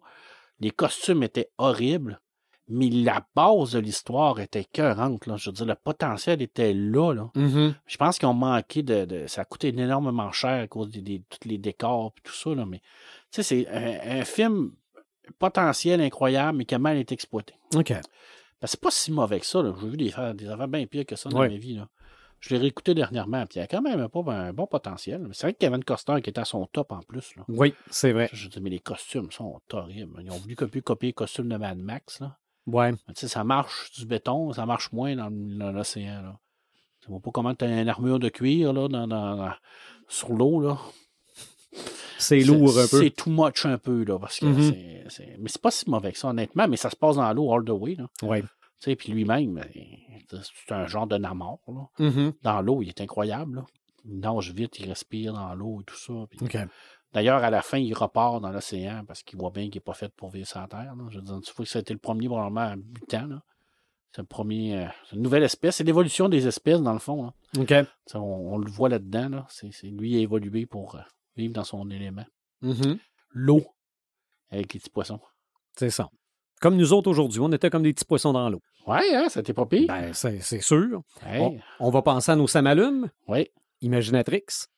Euh, ça m'allume. J'ai pas de ça m'allume pour euh, qu'est-ce que j'ai lu ou écouté dernièrement. Mais j'ai plusieurs ça m'allume pour qu'est-ce qui est à venir, par exemple. Et puis, euh, entre autres, cette semaine, on a vu la couverture pour euh, le, le- le recueil de BD qui va être l'histoire des- de cinq grands groupes métal du Québec. Hey, Ben hein. oui. qui va être publié aux éditions Sawin. Fait que depuis, euh, depuis l'automne dernier, là, qu'on qu'on nous donne les, les, les noms des groupes qui vont être présentés dans cet album-là et des Mhm. artistes qui vont les illustrer. Mais là, cette semaine, c'est ça, on a eu, le, j'allais dire l'affiche parce que ça carrément l'air d'une affiche de show metal. Euh, mais la couverture, en fait, de cette BD-là, qui est euh, illustrée par Guillaume Menuel, qui va être aussi un des illustrateurs de, d'un d'un des cinq groupes. Euh, puis c'est épique, là. Puis c'est très, très old school aussi, là. Très euh, métal des années 90, là. Fait que, euh, fait que c'est vraiment, vraiment quelque chose de beau. Ça me donne encore plus hâte de lire la BD. On nous promet que ça devrait être, ça devrait sortir en euh, fin été ou à l'automne cette année. Puis je crois qu'il va y avoir une prévente euh, sur la ruche. Euh, prochainement, là, ça va être à surveiller euh, dans, dans les prochaines semaines ou les prochains mois.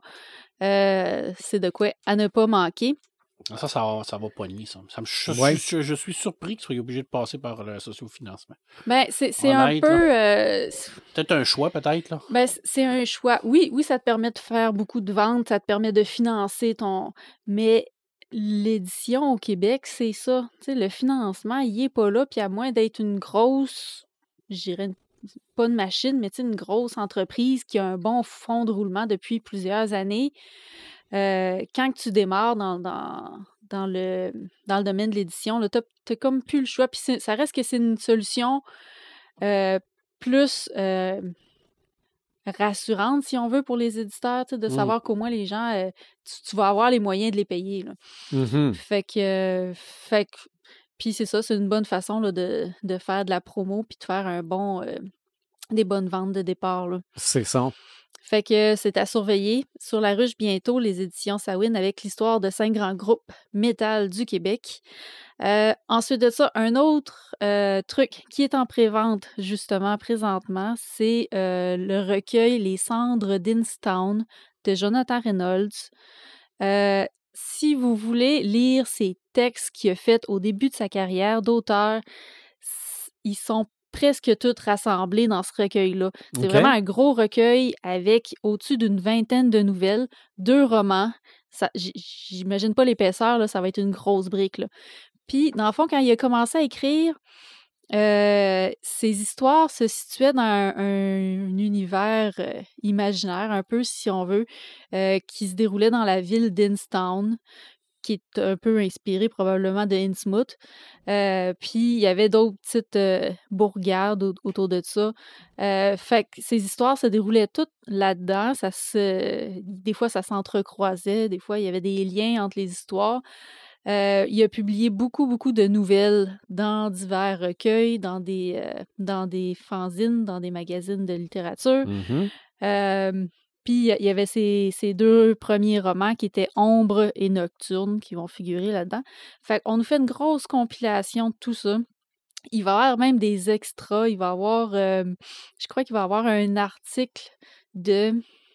J'ai oublié son nom, mais c'était un article qui était paru dans Brin d'éternité, me semble, ou dans Solaris, à propos des univers de Jonathan Reynolds, un espèce d'essai de Pierre-Alexandre Bonin, son, son prénom vient de me revenir, une espèce d'essai sur les lieux dans, l'univers de Jonathan Reynolds. Euh, fait qu'il va y avoir même une nouvelle inédite. Fait que ça vaut- c'est vraiment un truc qui vaut la peine d'être découvert. C'est pas réédité. Les textes vont être republiés tels qu'ils avaient déjà été. Euh, mais c'est ça, c'est c'est ag- agrémenté de plusieurs extras. Puis c'est en campagne de, de ben, en campagne de financement, en fait, en pré-vente présentement sur le site des éditions Les Six Brumes. OK. Fait que c'est vraiment quelque chose que je vous recommande d'aller voir. Puis sinon, euh, mon troisième ça m'allume, j'en parle pas beaucoup parce que je sais que Marc va nous en parler.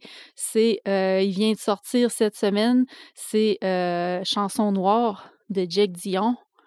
Moi, j'ai juste une chose à vous dire à propos de ça. Allez voir la bande-annonce sur sa chaîne YouTube. C'est un truc de dément. J'ai vraiment hâte d'aller me le procurer. Puis je suis convaincue que je vais dévorer ça. Puis euh, là-dessus, Marc, je te, laisse la parole pour nous en parler un peu plus, parce que je pense que tu l'as déjà lu. Oui, oui. Moi, j'ai eu la chance de, pouvoir le lire. Euh, j'ai complété ma deuxième lecture euh, il y avait hier. J'en ai, je l'ai même chroniqué. Euh, moi, j'ai beaucoup aimé ça. J'en parlerai pas trop parce que je veux pas divulgacher rien. Après Alice, je voulais, je voulais que Jake nous donne son univers à lui parce que euh, il l'avait jamais fait avant. Puis c'est pas facile d'être auteur de BD. Euh, quand tu dessines, quand tu es dessinateur, tu fais ça avec conjointement avec un scénariste. Habituellement, il y a des gens de métier qui sont habitués à écrire des scénarios. Parce que c'est pas la même chose. hein. Écrire une BD, écrire un roman, c'est complètement différent. Mhm. C'est deux médiums complètement différents.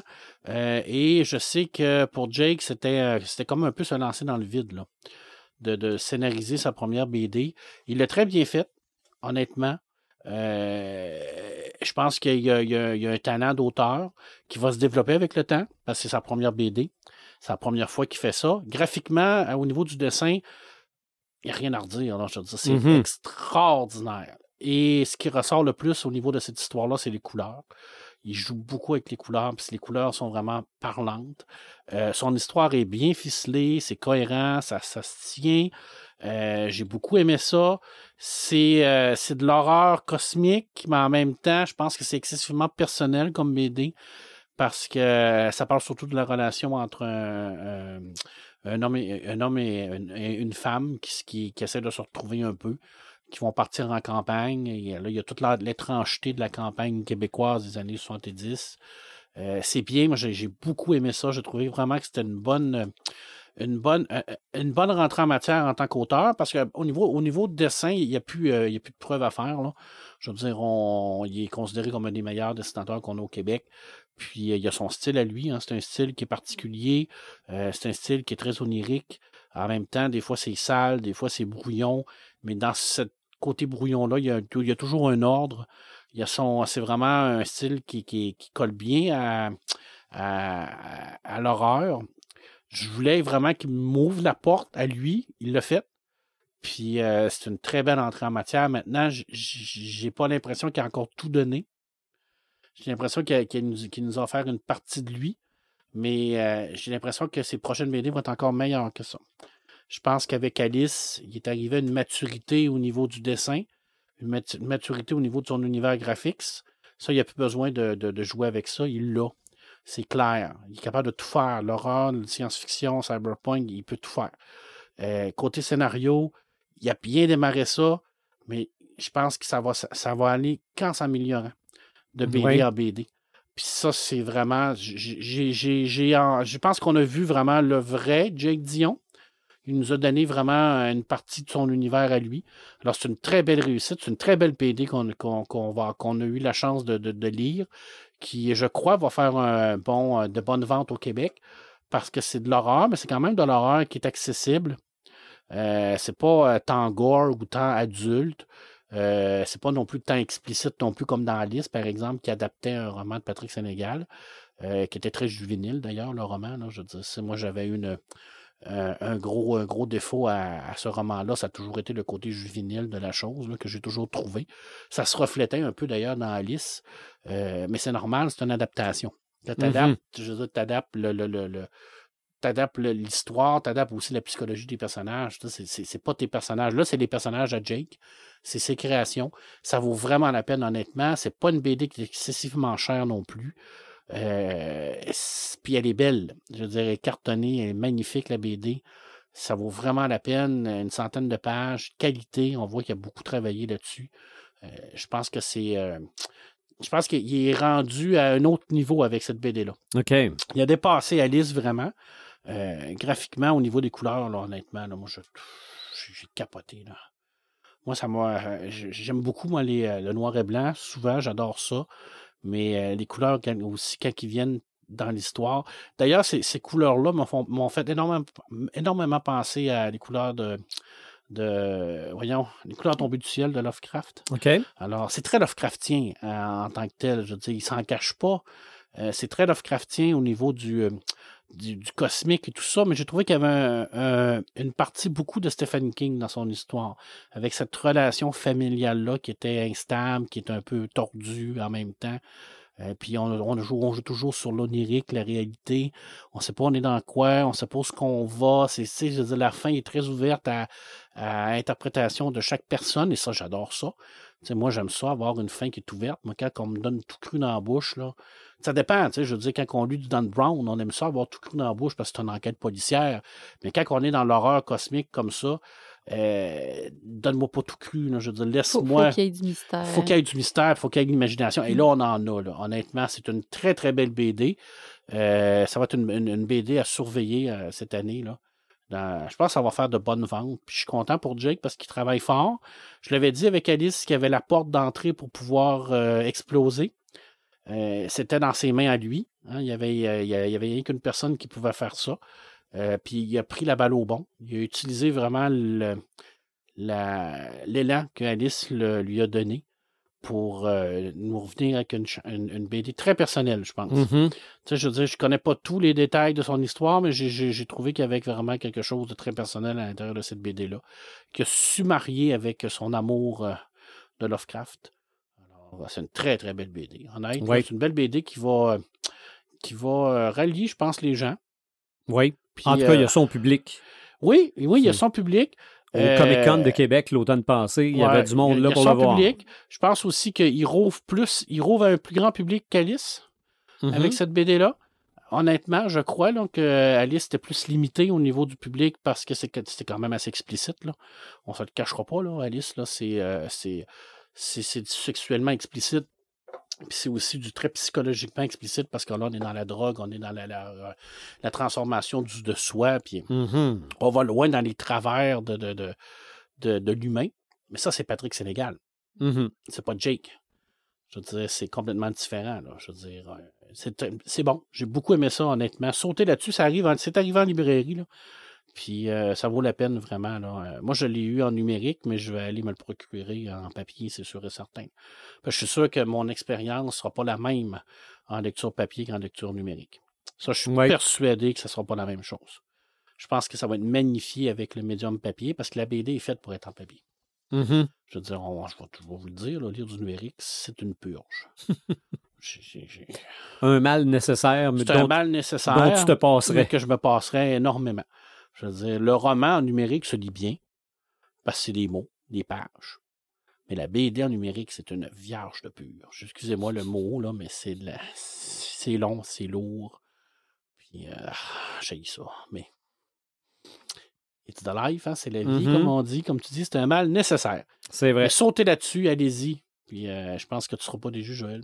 Ah, j'ai- Ouais. Tu me donnes encore plus hâte C'est une très, de- très belle BD. le Ouais, chercher. Ouais, puis je suis content pour lui parce que c'est une BD qui peut s'exporter très bien aussi. Parce que même s'il y a beaucoup de passages qui est en joual, en québécois, avec euh, notre langage à nous, nos expressions à nous, ce qu'il faut savoir, c'est ce que c'est ça que les Européens veulent. Je pense que de plus en plus, Ouais. les Français, ils s'ouvrent à notre culture, Exactement, c'est ce qu'ils veulent. à notre façon Ouais. de parler. Ben, puis ouais. Nous avons des auditeurs européens.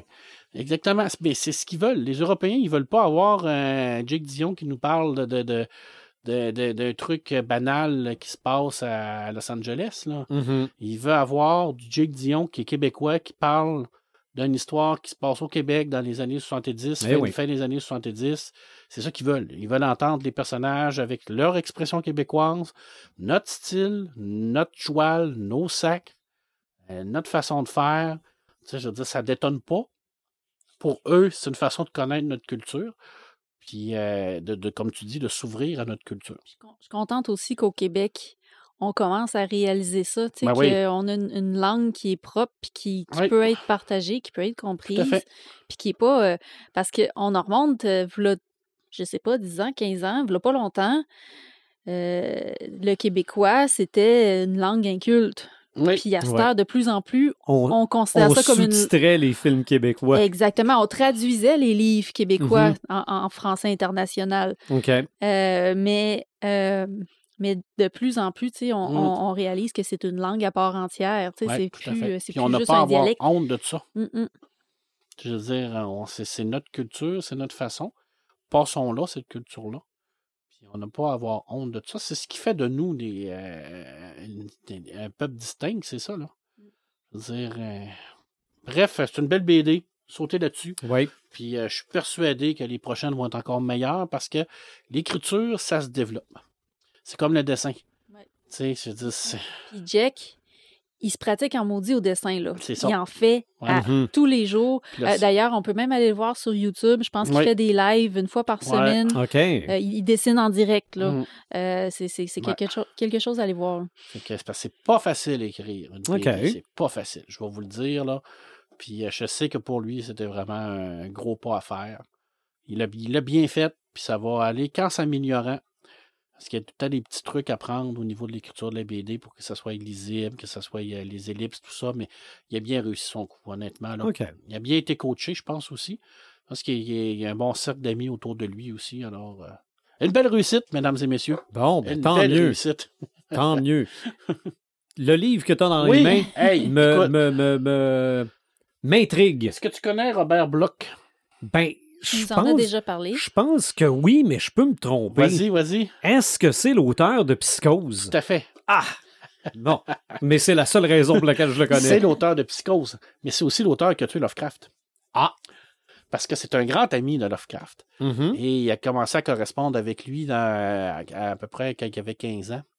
Et euh, dans ses correspondances, à un moment donné, il lui demande Est-ce que je peux te tuer dans, dans une histoire, Ben oui. bien entendu. Et Lovecraft a accepté. Alors, dans une de ses histoires, il va, mener, euh, il va amener le personnage de Lovecraft, qui va être un genre de bibliophile, puis il va, il va le, carrément l'anéantir euh, dans ses histoires. C'est, fait, c'est, très, c'est, c'est drôle parce que c'est le personnage qui a tué Lovecraft. C'est un, un ami très personnel à Lovecraft. Il a écrit euh, Psychose, qui est à des années-lumière de ce qu'on connaît de, Du, style. Oui, mais de, Ben, du film, pas. non, oui. pas tant. C'est quand même pas pire. C'est quand même bien, mais je veux dire, il n'y a pas d'horreur cosmique dans Psychose. Non, non. Non, non, c'est très, très terre à terre. Ici, dans Étrange et Honte, qui est une, euh, un petit roman, un roman court, euh, Robert Plux joue avec Lovecraft, sauf que il, il prend l'idée que, dans le fond, tout ce que Lovecraft a écrit, c'est vrai. Et son personnage principal, qui à la base est un genre de brocanteur, euh, euh, il aime beaucoup ramasser des objets un peu my- mystérieux, euh, qui sont, tu je dirais, des, des vieux livres, des vieilles affaires, tu comme on voit.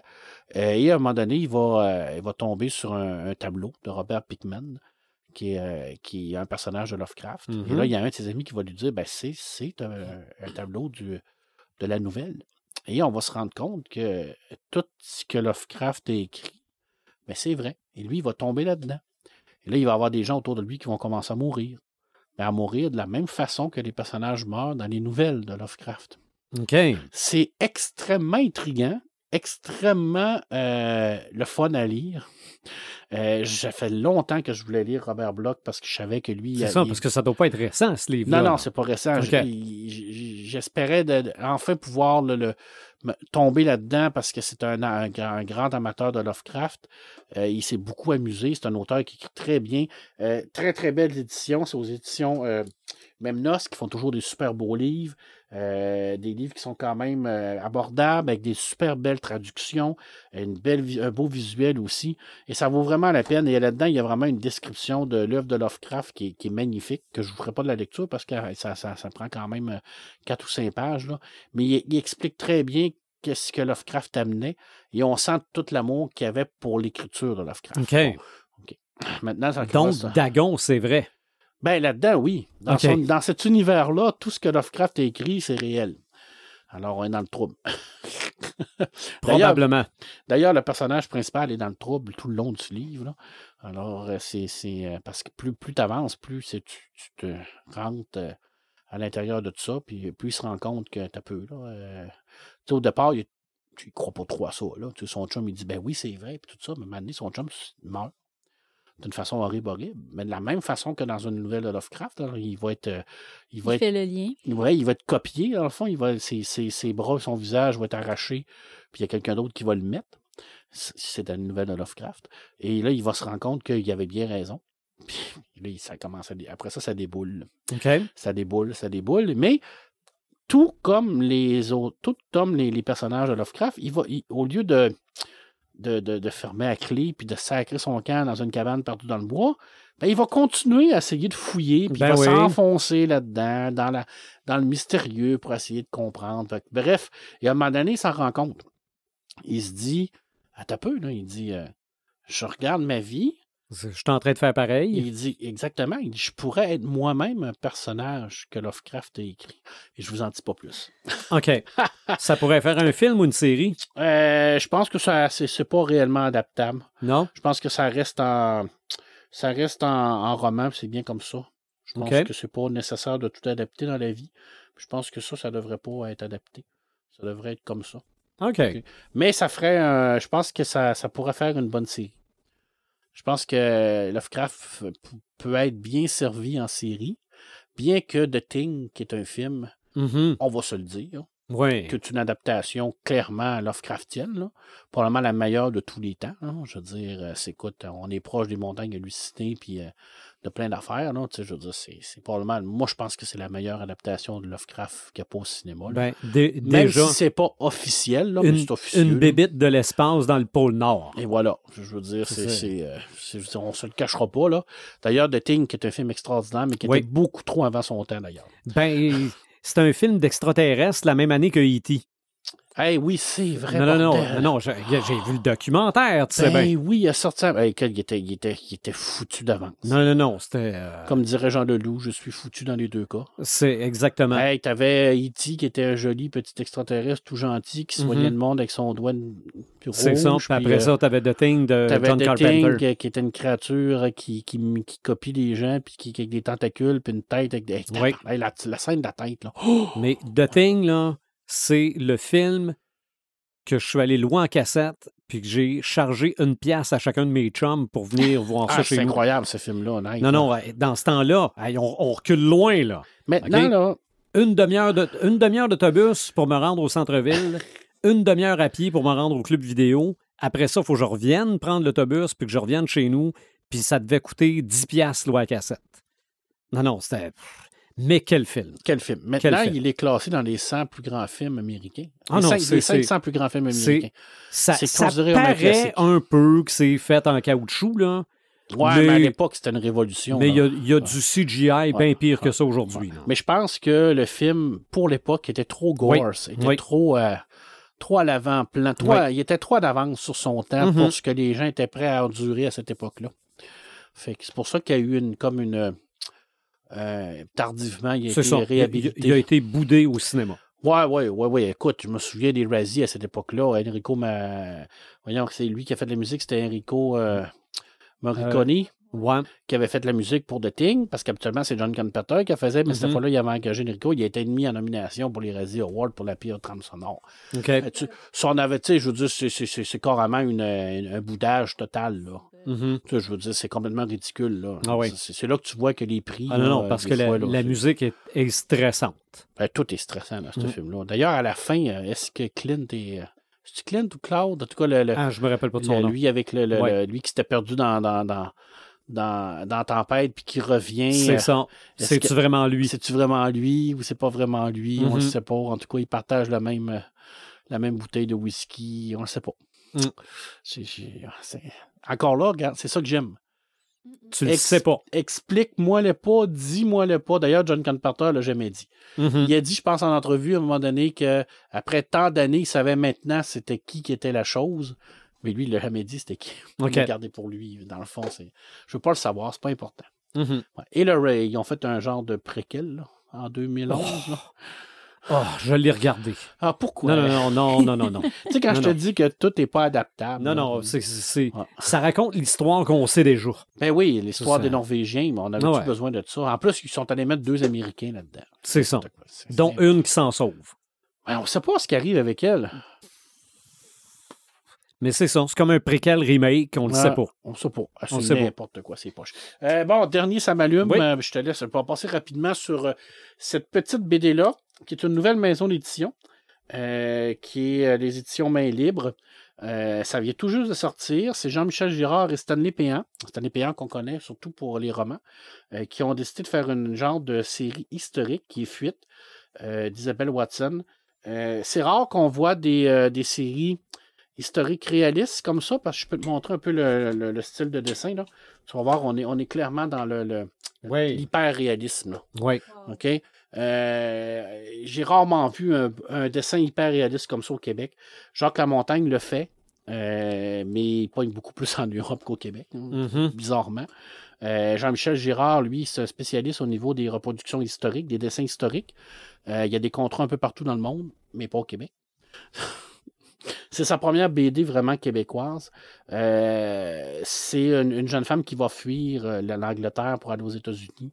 Elle va rencontrer un esclave. euh, C'est vraiment comme une relation de deux personnes qui sont complètement à l'opposé dans un nouveau monde qui est les États-Unis. C'est très bien. C'est un bon tome d'introduction. Le dessin est magnifique. J'ai trouvé l'histoire très belle. J'en parle parce que je le dis, puis je le répète, c'est pas commun des histoires avec un dessin réaliste comme ça, historique. Ça fait pas, euh, ça court pas les rues au Québec. Ça fait du bien d'avoir quelque chose comme ça. Puis ça fait du bien d'avoir ce style de dessin-là qui me fait beaucoup penser à Fred Beltram euh, en Europe. Euh, Jean-Michel Bonzio également. Je dire, des dessins hyper réalistes. On n'en a pas tant au Québec. Alors, quand on en a un, je veux vraiment l'encourager. C'est bien, l'histoire est bonne.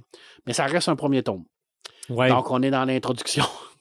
À la fin, tu te dis, ah, OK, j'ai eu une belle histoire, euh, mais j'en aurais pris plus. Ben oui. Mais c'est là qu'on voit que c'est un tome d'introduction pour nous présenter les personnages et que si on fait des bonnes ventes, ben, ça va vraiment être sur une longue série. C'est ça. Parce On que va espérer. C'est ça qui est dommage, c'est que ça Ouais. se peut qu'il n'y ait pas de tome 2. Exact. C'est ça qui est plate. que Si euh, ça pogne pas puis ça vend pas, ben, on arrête au tome 1. Puis c'est une nouvelle, ça, ça vient de cette maison de production d'édition-là vient d'apparaître. Puis là, écoute, le livre est beau, là. Honnêtement, ils font du beau stock, c'est vraiment beau.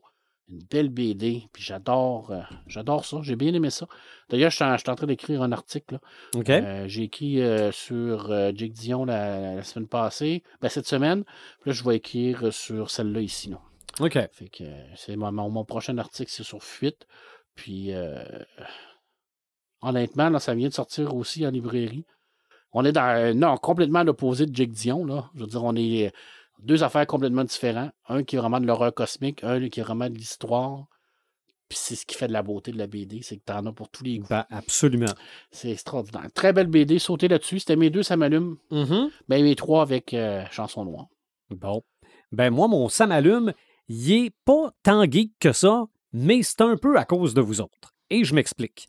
Je tombe sur un article concernant le développement de la créativité, à l'effet qu'on a trouvé une méthode infaillible enseignée aux soldats. Parce que les soldats se retrouvent dans toutes sortes de situations complètement débiles et doivent être créatifs. Et l'article dit que pour enseigner ça, il faut revenir à comment les enfants sont créatifs. Et on dit que les deux gros axes, puis je donne les deux mots en anglais, sont storytelling puis world building. OK? Donc, raconter des histoires et créer des univers.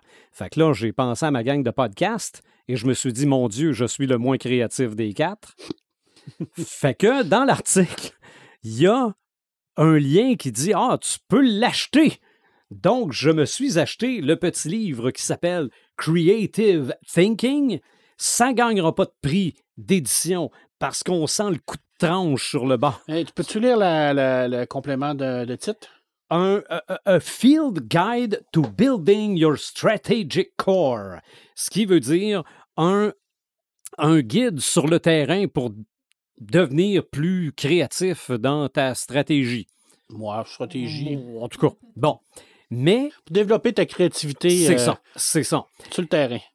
Exactement. Mais que ce soit sur le terrain de l'armée ou le terrain professionnel ou le. te- Regarde, j'ai commencé à lire ça, je tripe au bout.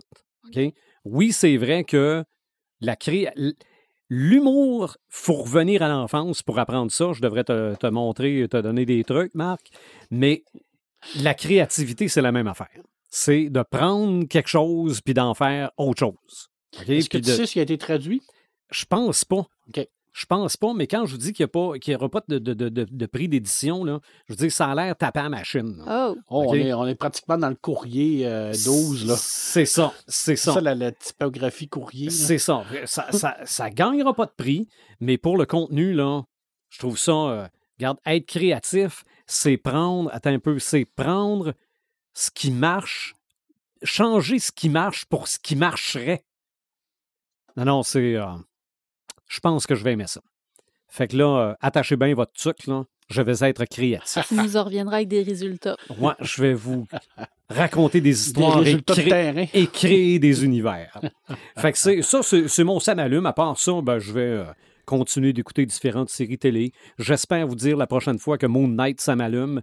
Mais le premier épisode, là, c'est. C'est, flyé. J'ai hâte, Il est, honnêtement. il est fou dans la tête. C'était un beau personnage. Oui. En BD, c'était un beau personnage, mais c'était un personnage pour faire concurrence à Batman. là. Oui. Mais il y avait Oui. le côté un petit peu tordu que Batman n'avait pas. Bon, c'est pas vrai. Batman il est tordu. Batman est assez tordu Ah, aussi. il est tordu. c'est, c'est tout ce que Iron Man n'a pas de Batman. Ouais, OK. Si tu mélanges euh, Moon Knight puis Iron Man, puis ça donne Batman. Mais tu m'as même pas parlé du nouveau Batman. Tu allé le voir? Pas en tout. Ah. J'ai vu un bout de la séquence du Joker qui est pas dans le film. Puis je me dis encore une fois, c'est un Joker qui ressemble pas au Joker. Ils ont bien fait de ne pas le mettre dans le film, honnêtement. là. Ouais. Mais bon. Mais, Je- mais non, toi, toi, t'as bien aimé le film. Oui, oui, je n'ai pas trouvé que ça transcendait le, le- le- le- monde. Là. Ben, j'ai- parce que je connais les BD. Tu sais, ben, J'aurais aimé ça que, que le réalisateur me donne comme euh, euh, Todd Phillips m'a donné avec un Joker, qui réinvente le personnage. OK. Puis c'était ça qui m'était vendu, moi. Quand je suis allé voir de Batman, je pensais vraiment qu'il allait me donner son Batman à lui. Mais ce qu'il a fait, c'est qu'il a pris des petits bouts de plein de comiques, puis il les a tous mis ensemble. C'est- pas son histoire à lui, c'est l'histoire de plein de monde. Mais ça reste que c'est un sacré beau film, là. honnêtement. C'est un bon film. Bien réalisé, les images sont belles, les effets spéciaux aussi, Oui. euh, les acteurs, le Mais- casting, tout, même tout marche, si- là. Même si c'est avec le gars de Twilight, Ah, il est très bon. ben oui, j'en doute pas. Il est écœurant. là. Je veux dire, c'est vraiment. Il, il fit dans le rôle de Batman. Là. Numéro un. Mais il prend beau soin, on ne le voit pas. Mais c'est normal, il est vengeance. Là. À la fin, il devient espoir. Là. Mais mon gars de 6 ans euh, euh, a probablement dit le plus beau truc qu'il n'y a pas. Il a dit Papa, il dit c'est la première fois que je vais voir un film où ce que ça commence mal, puis il dit que ça finit mal. bon, ben, Et pourtant, le film ne finit pas mal. Mhm. Mais il finit avec le Joker Ouais. avec cette petite séquence minuscule du Joker. Fait que pour lui, à 6 ans, le Joker, C'est pas une bonne fin. c'est pas une bonne fin. Bon. J'ai tellement trouvé ça drôle. Mais il tu vois, gars, il a, il a aimé ça. Là. Il y a trois heures de temps, il n'a pas bougé. Puis il Ok. n'a pas tout compris, mais majoritairement, il a- c'est bien. Moi, j'ai, honnêtement, Pour, ça vaut pour la cet peine. âge-là, je trouve Ouais. ça très bon. Ça, ça reste pas mon préféré. Je trouve que Nolan a fait des meilleurs films parce qu'il nous a donné son, son Batman à lui. Mhm. C'est ça que je voulais voir. Moi, je voulais voir le Batman au réalisateur à lui. Mais donne-moi pas des petits bouts de Batman de Year One, de Batman d'un autre. C'est ça. de Batman de- Ça fait, ça fait fan service. Ça fait un Batman que je connais malheureusement. Mais ça reste que c'est un bon film. C'est à voir. Honnêtement, c'est à voir. OK. Mais c'est sombre. Ah ouais, ouais, ben ça. Ça, c'est pas un film, c'est pas un film à aller voir au cinéparc. Non, non, non, non. Puis je pense pas être Une capable. belle tache noire de trois heures. C'est incroyable comment c'est sombre. Pour le prochain, il va être, en- il va être noir au complet. Là. Euh, mais euh, j'aime beaucoup aimer le côté de la peur. Oui. Ça, j'aimais ça. Tu sais, quand le bat-signal est là, là, les criminels ont peur d'être dans les rues. OK. Puis, tu sais, je veux dire, ça, là, ça, j'aimais ça. Fais- Parce qu'à la base, Batman, c'était ça. C'est ça, exactement. Fait que C'est là, pour on- ça qu'il est une chauve-souris. on revient à ça, là. Tu sais, la peur qui, qui donne, là. Fait que, tu sais, t'es, dans la rue, là, t'es, t'es dit, ah, mais allez voler son sac à main à elle, là. Puis là, le bat-signal allume, là. Tu fais comme, ah, shit. là. Puis tu sais, tes voix ils commencent à paranoïer, là, puis non, c'est correct, je m'en vais, là. tu sais. mais c'est ça, l'effet Batman. Ça, c'était, ça, c'est beau. OK. C'est beau, puis la finale était écœurante. Honnêtement, là, la finale, là, où ce qu'on voit qui devient vraiment espérance, l'espoir, là. La transition entre la vengeance puis l'espoir, là. Où ce que tu vois qu'il veut- qu'il va en faire plus. Ouais, mais l'espoir, c'était pas Superman, ça? Ouais, mais tu sais. Mais tu sais, Batman, un moment donné, il veut en faire plus en tant que Bruce Wayne aussi. Là. Mhm. On l'a vu, là. Parce que là, il est, au départ, il est vraiment perdu, là. Tu sais, il veut se venger, là. Il est en colère contre tout le monde. Puis, il va pas bien. C'est un personnage qui est troublé, là. Psychologiquement, il va pas bien. Puis, il est écœuré, puis il varge tout le monde. Ses parents sont morts dans, c'est lui. C'est ouais. normal, là. C'est une transition normale. là. Il est dans une période de déni. Là. Son deuil n'est pas déni de encore fait. là. colère, ouais. Ouais, fait que tu vois la psychologie. Là. Mais ça, honnêtement, c'est un bon film. Là. Je peux, je peux pas te dire que c'est un mauvais film. Là. OK. C'est pas le meilleur Batman que j'ai vu, mais c'est un bon film. Bon, en tout cas, voir. pour avoir toffé trois heures, il faut qu'il soit quand même bon. C'est long un peu. C'est sûr que c'est long un peu, là. Ça, ça dépend, tu sais, si si t'es à Québec dans une chaise super confortable, mais tu à Rivière-du-Loup, des fois, nos chaises euh, sont, sont, sont dures pour sont, le ils sont confortables sont- pour deux heures. sont dures pour le vieux dos, là. Quand on est un peu plus vieux, là, c'est plus tough, là. Mhm. Mais honnêtement, allez, à- je veux dire, allez le voir, là. OK. Ça vaut la peine. Bon. J'ai hâte d'aller voir Morbius aussi. Oui. Même si les critiques sont désastreuses. Ben, regarde. mais ça, on le savait d'avance. non, non, mais ça se peut que ce soit aussi bon que Venom. Oui, Venom. je- je- Ça s'écoute. Venom, c'est un, c'est un divertissement. Moyen, mais c'est un divertissement. C'est ça. C'est du craft dinner. Si C'est tu ça. sais que c'est ça que tu vas avoir. Tu te poses pas de questions, puis tu regardes une grosse bébite. puis Tu Mhm. t'amuses. Absolument. Parce que Moebius, c'est ça aussi. Tu es un vampire, puis tu t'amuses. Des fois, il y en a qui se posent trop de questions. Hé, hey, mouillant. C'est vrai. Il faut que tu mettes ton cerveau à off des fois de temps en temps. Mhm. C'est- Prochain épisode, ça se peut que ce soit virus Ça se peut. niveau 2. Ouais. OK? Ou autre chose. C'est en pas. préparation, mais c'est sûr qu'il y a un prochain épisode très bientôt. Continuez de nous suivre sur notre page Facebook, notre site Internet, les différentes plateformes de streaming. Prochain épisode 138.